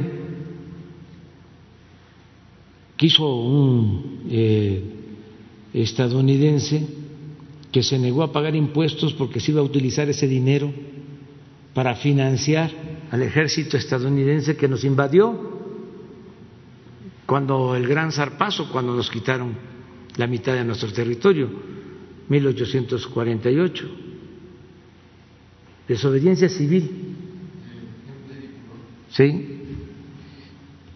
Y hay que pues, ver a Gandhi y a Luther King, a Mandela. El caso de Luther King, se lo comentaba yo a su hijo, de que me recordaba cuando lo del desafuero, que todos los abogados, porque pues ese es su trabajo, lo primero que recomiendan es ampárate. ¿Pero cómo voy a amparar? Si me amparo, pues estoy dando a entender que soy culpable. Y si soy inocente, ¿cómo voy a amparar? y soy un dirigente social, soy una autoridad en ese entonces, voy a la cárcel, pero no voy a amparar. ¿Y qué hicieron los del Partido Conservador? Pagaron mi, mi, fianza. claro que los denuncié y dije que no lo aceptaba. En ese entonces, y me acordaba yo de Luther King, que lo detenían porque se pasaba un alto y a la cárcel. Y le decían,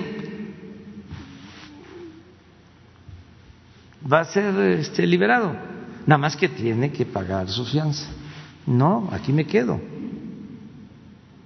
Esa es la dignidad. Entonces, todas esas enseñanzas pues se deben de transmitir porque siempre debe de haber oposición,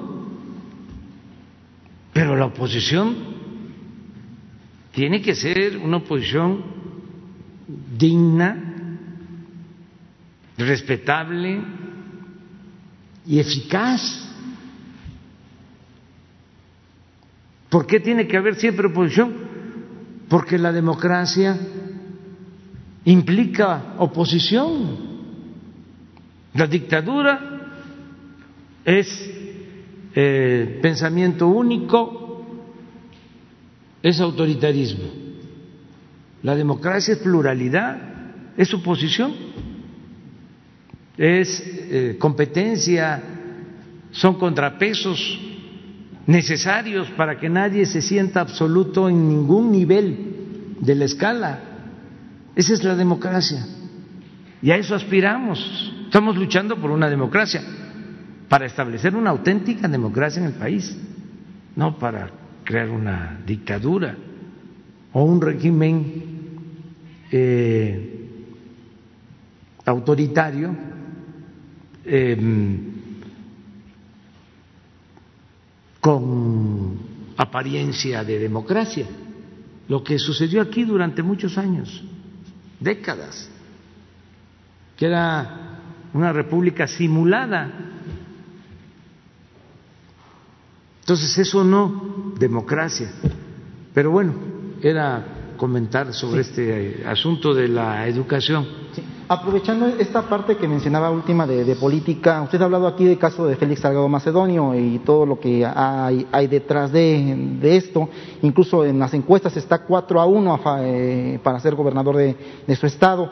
Pero en el caso de otros eh, eh, artistas que están, bueno, artistas como Lupita Jones, Miss Universo, y otras personas luchadores de deportes y eso, que están buscando incursionar en política. ¿Qué opinión le merece, presidente? Que tienen todo el derecho, es legítimo y es legal. De acuerdo a la Constitución tenemos el derecho a votar y a ser votados. es un derecho ciudadano. Y no descalifiquemos a priori, dejemos que el escrutinio, que la decisión quede en manos del pueblo. No estemos pensando que el pueblo es menor de edad, que necesita tutela. Eso se pensaba en el porfiriato. Por eso no le daban la ciudadanía al pueblo raso. Logramos la independencia, que es lo que estamos conmemorando, la independencia política. Pero los campesinos, los peones, no votaban, no se les daba el derecho, porque se pensaba de que no tenían conocimiento. El sufragio era para los letrados, para los de arriba. Costó mucho para que hubiera sufragio universal, que todos pudieran votar. Incluso quedó establecido en la Constitución de 1857, pero no se cumplía. No se cumplía. Imagínense en el porfiriato que habían haciendas con peones acasillados. Entonces, tan es así que hay las anécdotas de que llegaban los revolucionarios a las haciendas y les decían a los peones, ya son libres.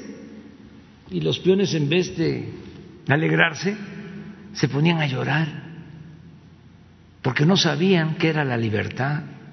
Pues estamos hablando de hace 100 años, no de mucho, porque Hidalgo proclama la abolición de la esclavitud en 1810, pero la esclavitud en México es abolida hasta 1914.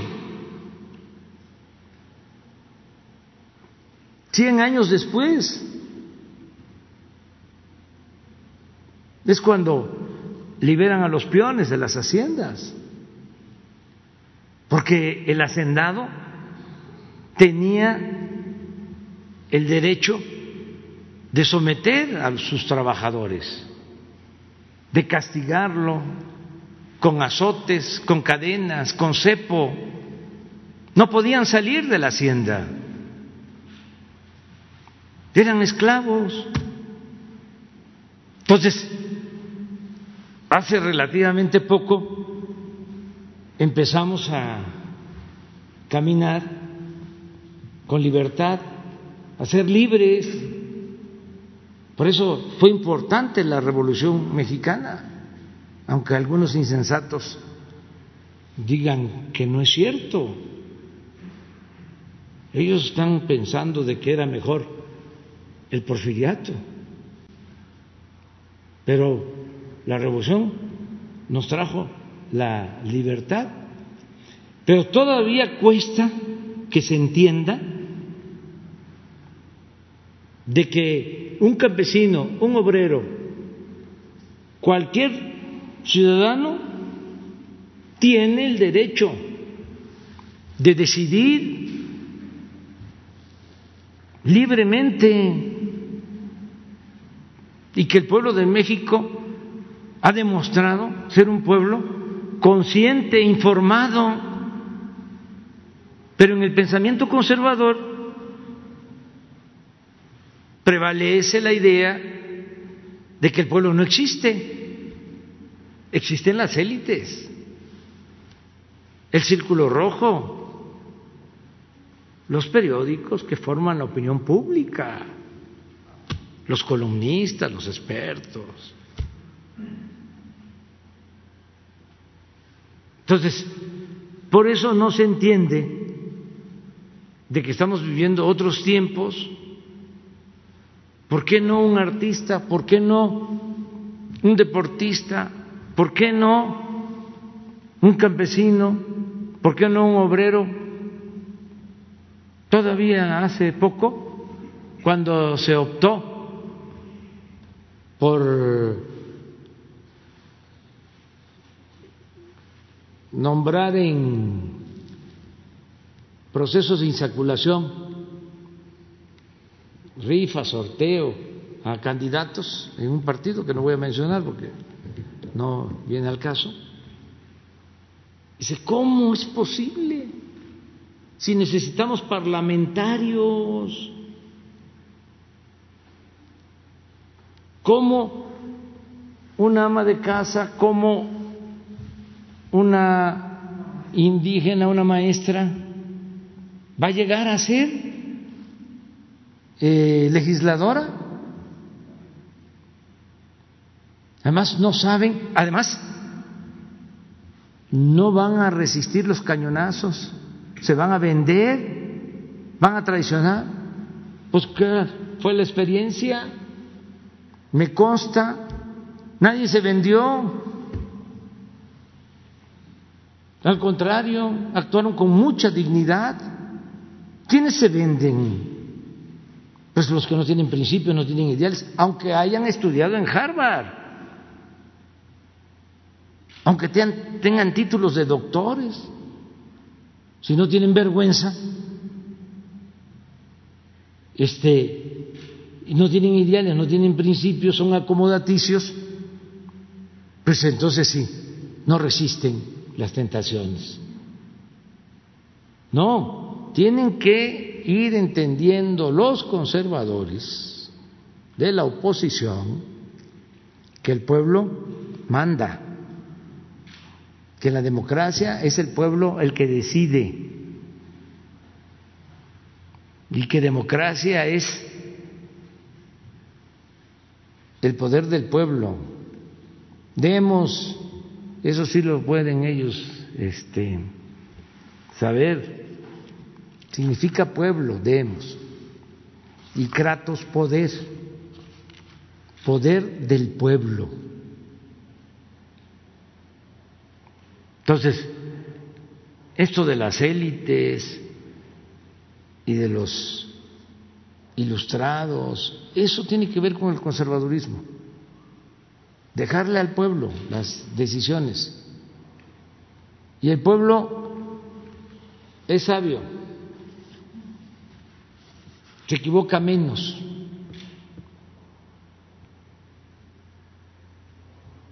sabe muy bien lo que conviene y lo que no conviene, pero a veces cuesta trabajo, pues, que se entienda. Y hay que respetar a todos, a opositores, respetarlos, nada de censura, nada de prohibiciones, nada de que ya insultaron al presidente y ahí va la represalia. Esto que está sucediendo en España, lamentablemente, ¿no? No lo hago por este, cuestionar al gobierno de España, no, ni mucho menos al pueblo español, que es un pueblo bueno, trabajador, que merece respeto. Lo hago porque es un acto autoritario, el que a un músico, por una composición que supuestamente insultaba al rey, lo metieron a la cárcel. ¿No ha salido? En Barcelona. Ya libérenlo este, nosotros nunca vamos a este, reprimir a nadie, eh, nada de censura. ¿Saben qué pasa cuando alguien es grosero, si alguien en los programas de radio ¿no? se pasa, insulta, pues pierde, porque a la gente no le gusta eso. Lo mismo los conductores de televisión, algunos que se este, exaltan y se avientan duro. En los periódicos insultos también. Pero eso no ayuda. Es parte de lo que hablábamos. Tiene que ser una oposición que argumente. Hay que argumentar. Si no, con el insulto no se puede. Yo ni debería estar este, dando estos consejos, pero este no está mal.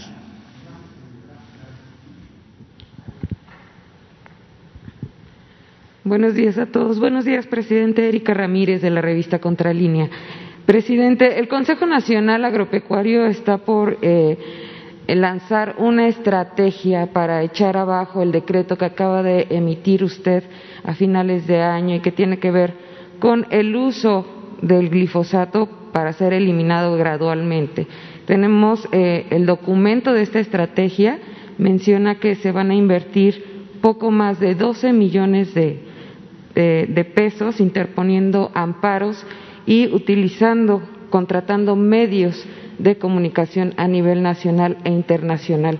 En el apartado de servicios profesionales indica que el componente legal de esta estrategia la va a ejecutar el despacho Conesa y Moreno Abogados y la estrategia de comunicación estará a cargo del despacho Guerra y Asociados. ¿Cómo va a enfrentar la cuarta transformación al sector agroempresarial que pretende echar abajo el decreto firmado por usted?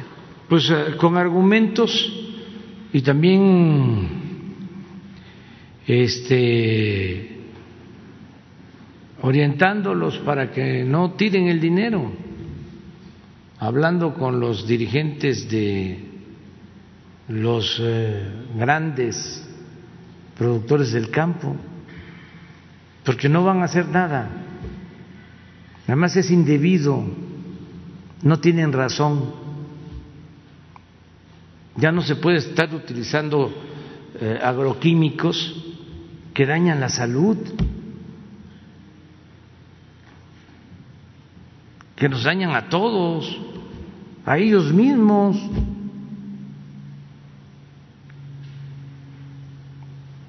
Entonces es convencerlos porque esas campañas no funcionan.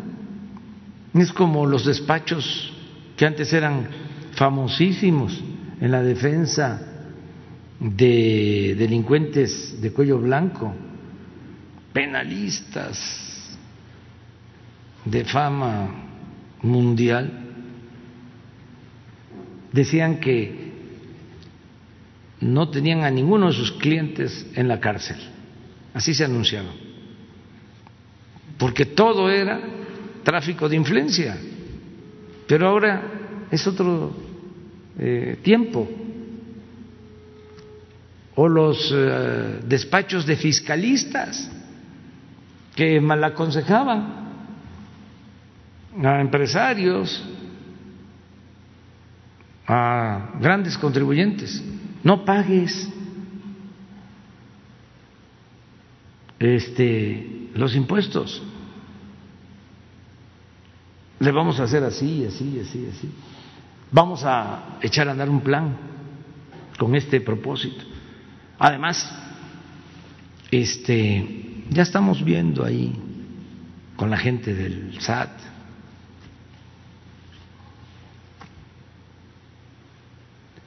Entonces los engañaban. Un dueño de una gran empresa extranjera hace poco les comentaba yo, que me dijo, es que nuestros abogados me dicen que estamos fuertes. Pues no, no estás fuerte. Y va a presentarse una demanda penal. Y te estoy corriendo la cortesía. Mejor entérate bien que no te engañen tus abogados, porque ellos cobran, cobran por hora y en dólares. Entonces, mal aconsejándolos. Entonces, si estos del, ¿cómo se llama? No, Consejo Nacional Agropecuario, están siguiendo ese camino, porque además sí te creo, porque Contralínea es una revista seria, de investigación es la mejor revista que hay en el país. Entonces sí te creo de que estén destinando estos 200, digo 12, millones. sí, la estrategia, ¿no? A ver, medios. Fue lo que hicieron con este la reforma eléctrica. ¿Cuánto? Este, juntamos para este, hacer campaña. Vean la prensa de hoy. Yo no la he visto, pues ni tampoco la de ayer, pero este no hace falta verla para saber. Pero véanla y debe estar llena de ataques por la reforma energética, por los intereses, por los que pagan estas campañas. Pues imagínense si van a dejar de vender la luz a precios elevadísimos. ¿Cuánto van eh, a dejar de recibir?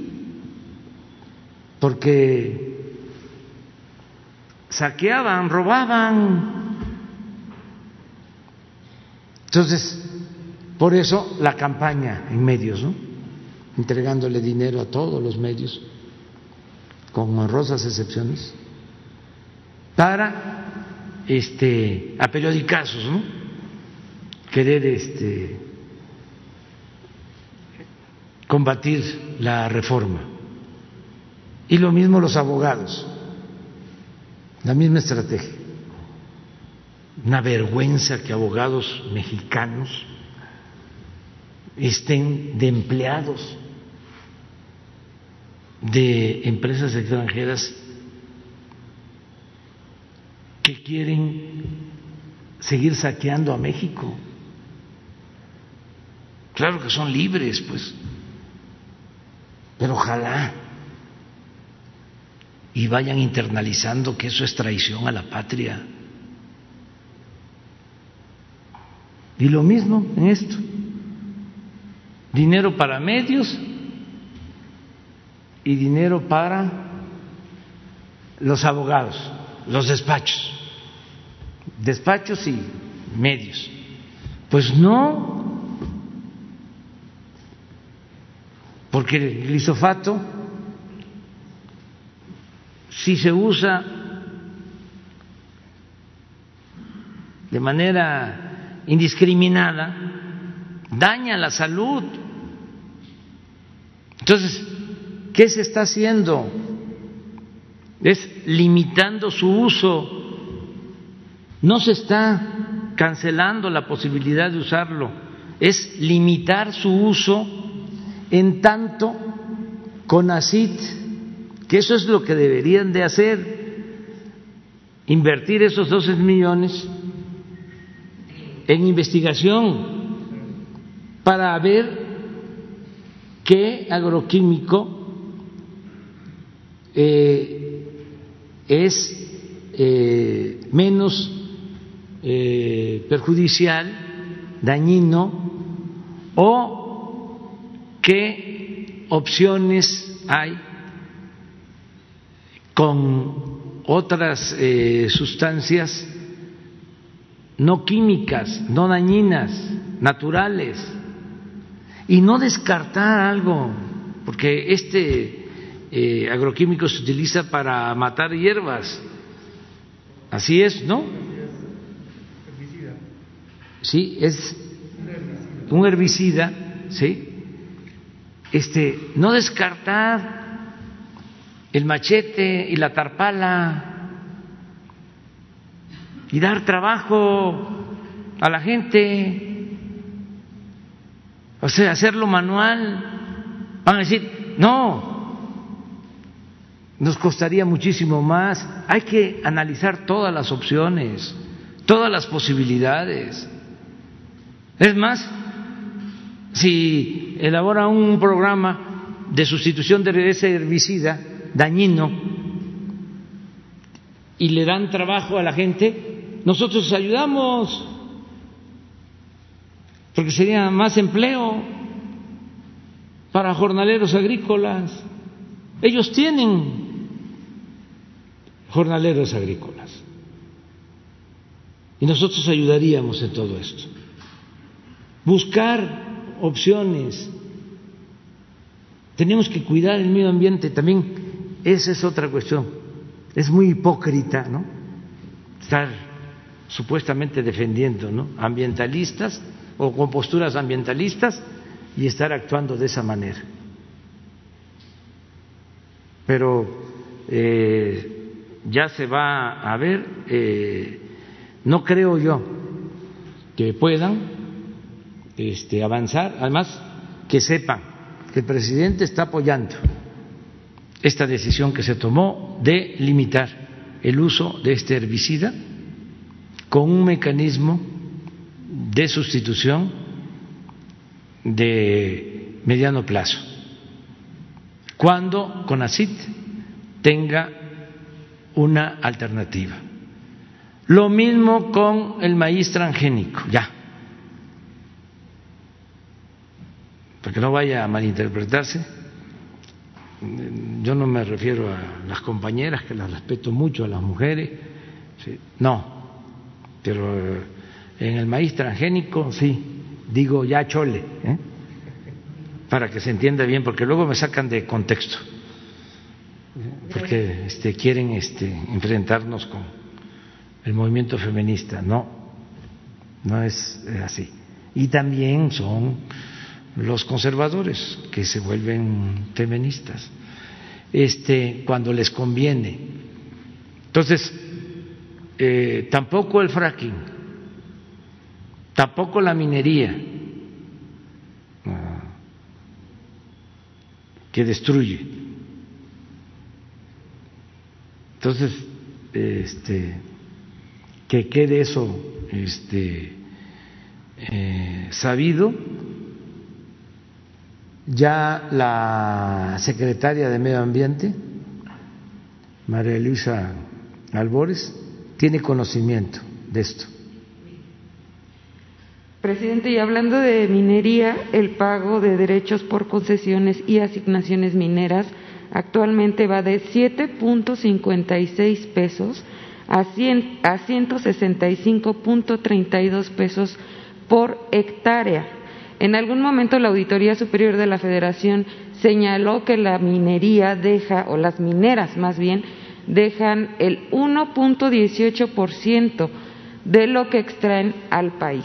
¿Se tiene contemplada hacer alguna nueva ley eh, en, esta materia? La ley que existe justo fue promulgada por Carlos Salinas de Gortari y bueno, además de que eh, pues esta este, esa actividad está dejando muchos conflictos sociales en el país. Sí, ahí nada más aclaro de que son dos cosas, ¿no? El derecho, que en efecto este, es muy poco por hectárea lo que se paga, pero eh, desde el sexenio pasado ya se cobra un impuesto se han amparado algunos. Eh, sí, pero ya hay un impuesto, porque antes, desde Salinas, no pagaban nada, ni derechos ni impuestos, no se pagaba nada por la extracción de los minerales. Salinas canceló por completo, el pago de este impuesto. O sea, se paga por la extracción del mineral en Canadá, en cualquier país, menos en México. Nosotros emprendimos esa lucha y se logró ya que, como en el 2014, se pague un impuesto por extracción de minerales. Este, de modo que no tenemos nosotros contemplado aumentar impuestos ni crear impuestos nuevos. O sea, sí, eh, porque eh, no solo es el derecho, sino ya existe ese impuesto.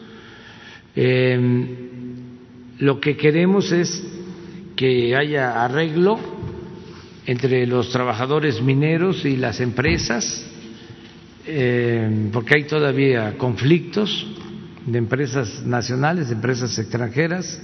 Hay una empresa canadiense que no quiere pagar impuesto en Tayoltita, Durango, una empresa canadiense. Pero ya estamos viéndolo. Y aquí aprovecho porque este, es posible o es probable que este, se entere el, embajador de Canadá de lo que estoy diciendo. Hay empresas canadienses que cumplen con todas sus obligaciones, incluso empresas canadienses, tengo presente una en Zacatecas, en Concepción del Oro, por allá, que es de las que mejor pagan a los trabajadores mineros, esa empresa. Sin embargo, esta otra empresa canadiense, que no, este, repito, son la mayoría de las empresas canadienses, muy poquitas, y esta en particular, ¿Podemos no tengo ahora el nombre, pero Jesús se los puede entregar.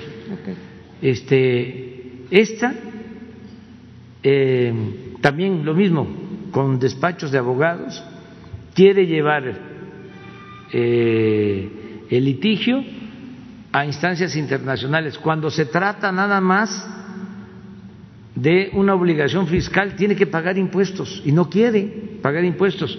Y está queriendo utilizar el tratado, protegiéndose con el tratado, para ir a tribunales eh, internacionales. Ojalá y el embajador este sí ojalá y los convoque este a que entren en razón porque eso no se puede permitir. Entonces eso es lo que puedo comentarte. Bien ya, por último presidente hoy sale de Oaxaca una caravana de desplazados eh, triquis hacia la Ciudad de México, buscan su audiencia, eh, pretenden llegar el miércoles a Palacio Nacional y bueno, justo eh, nos están informando que eh, ayer fue asesinado una persona más en Llano Juárez Copala y hay dos mujeres desaparecidas justo por estos grupos paramilitares. Nos, nos, llega esa información de, de, las comunidades y me gustaría saber si los va a recibir el, el miércoles sin duda, Alejandro Encinas, que es el que está atendiendo esto, el que logremos eh, la paz en la región Triqui, escuchando a todos los grupos, porque hay tres organizaciones. Y vuelvo a hacer el llamado a los dirigentes de esas organizaciones para que este, actúen con responsabilidad, porque no debe de arriesgarse a la gente y no tienen eh, por qué haber asesinatos. Entonces, eh, Alejandro los va a atender y hago el llamado a que se busque eh, la paz en la región Triqui. Muy bien. Gracias. Si te parece, ¿no tú puedes mañana? Sí, porque es que ya ya se nos pasó el tiempo. ¿Mm? Muchas gracias. Nos vemos mañana.